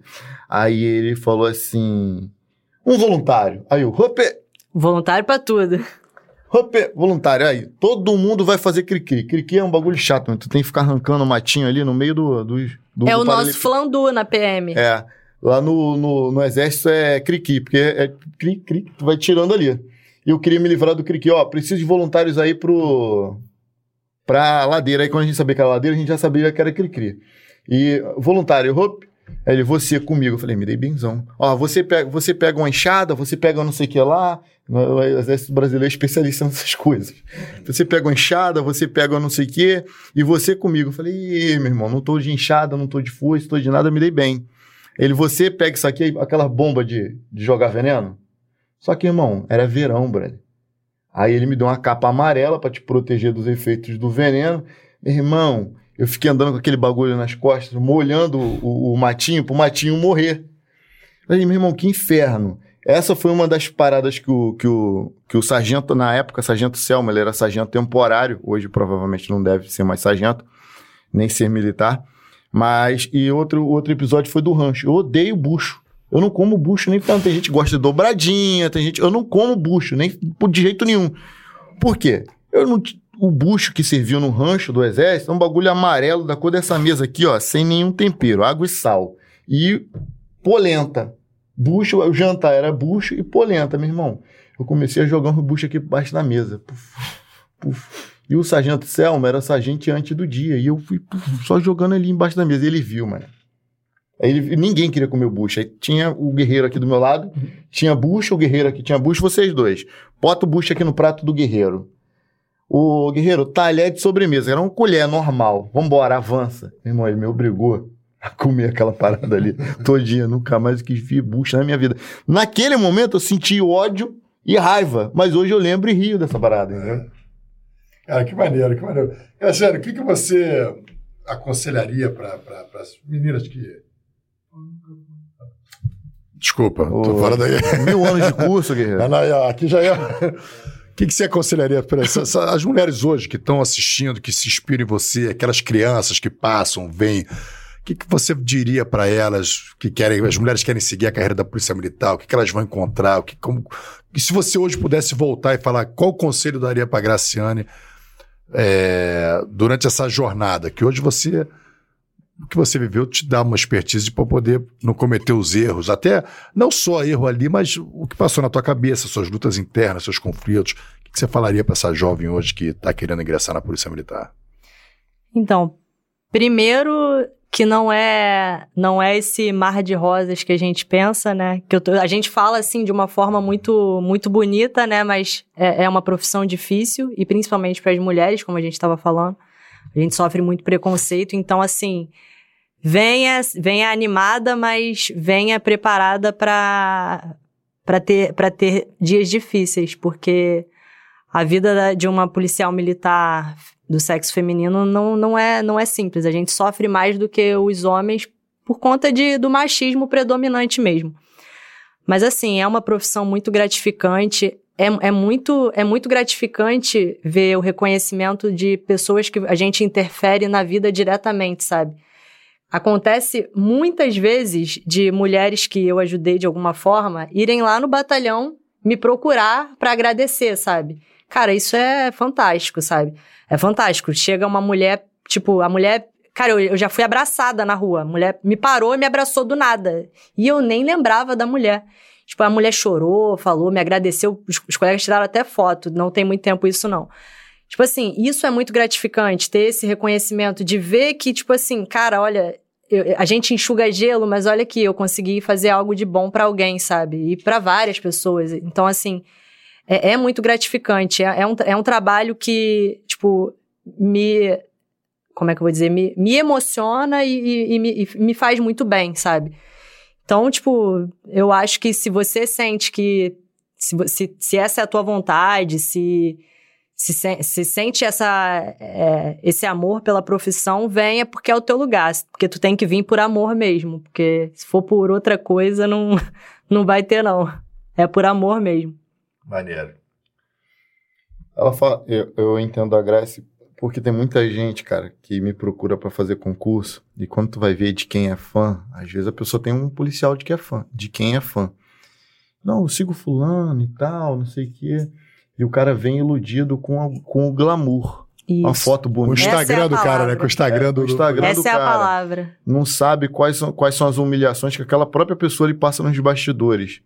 E é isso quando passa porque não são todos que estão postando fotos que estão de fato trabalhando. Isso é, isso é uma verdade.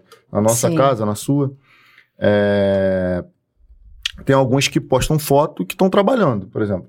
A Monique Bulson acabou de pôr, que até comentou aqui, é um policial que ela posta foto pra caramba Ela é tal de UPP, né? funciona, mas é uma, uma guerreira que trabalha em UPP e é exemplo, pode falar, pode postar e é, é, é ponta firme, ponta firme, mais, mais, mais braba que muito homem aí. Mas tem muita gente que vive do- de glamour e vende esse glamour e muita gente acredita. e vem para cá e vai ser um frustrado que vai tá, tratar mal a po- população e vai não vai ser condizente com, a, com o tamanho das instituições. Então tem muita gente que vem tanto para nossa casa, quanto para a sua, quanto para a Polícia Federal, quanto para a PRF, achando que é tudo glamour, que às vezes é um PO na beira de uma rodovia, dali parado durante Exato. horas, passando pela humilhação e ter que pedir licença para ir ao banheiro e a rendição não chegar. E como já houve casos de colegas que eu soube que teve- tiveram que se urinar, urinou na farda, porque não podia sair do posto. É, essas coisas acontecem também. Então, você que pretende ser policial militar, policial civil, você tem que saber que esse, esse tipo de coisa acontece. Uma transferência que você não espera para um lugar que você não quer trabalhar, entre outras coisas que acontecem. Vem sabendo. É muito mais que foto. Se eu sou uma das pessoas que te ilude, eu já quero te desiludir aqui. Sim, por isso que eu até comecei falando assim também, porque, eu- cara, eu, eu sou a primeira a falar, não é, não é esse glamour mesmo. O glamour é só nas fotos, porque o, o dia a dia é, é sofrido, cara, é sofrido, é muita coisa que a gente passa, o sistema é contra a gente, as coisas, tipo, é, é, é- é tudo pra, pra, pra, te pra você ir pelo caminho errado, sabe? Tudo pra você não, não para tu não fazer as coisas certas, porque o sistema te desencoraja, não dá vontade de trabalhar, né? E às vezes você se depara com um colega que já está cansado. Às vezes o colega que tem até o mesmo tempo de polícia que você. Quem? Eu não estou falando aqui para quem não me conhece. Você não é obrigado a acreditar no que eu falo aqui. Estou falando justamente para quem, para quem me conhece teve a oportunidade de trabalhar comigo. Eu vivo a polícia. Quando eu entro na delegacia, eu trabalho para a polícia. Eu não fico ali brincando no meu celular. Vira e mexe, faço uma foto, outra, normal. Mas eu vivo para a polícia. Não teve um só dia que eu pisei na delegacia onde trabalho quando tenha produzido para a sociedade. É, até porque eu sou curioso, meu irmão, como é que esse cara praticou esse crime? E vou indo, vou indo. Mas tem uma galerona que já desistiu.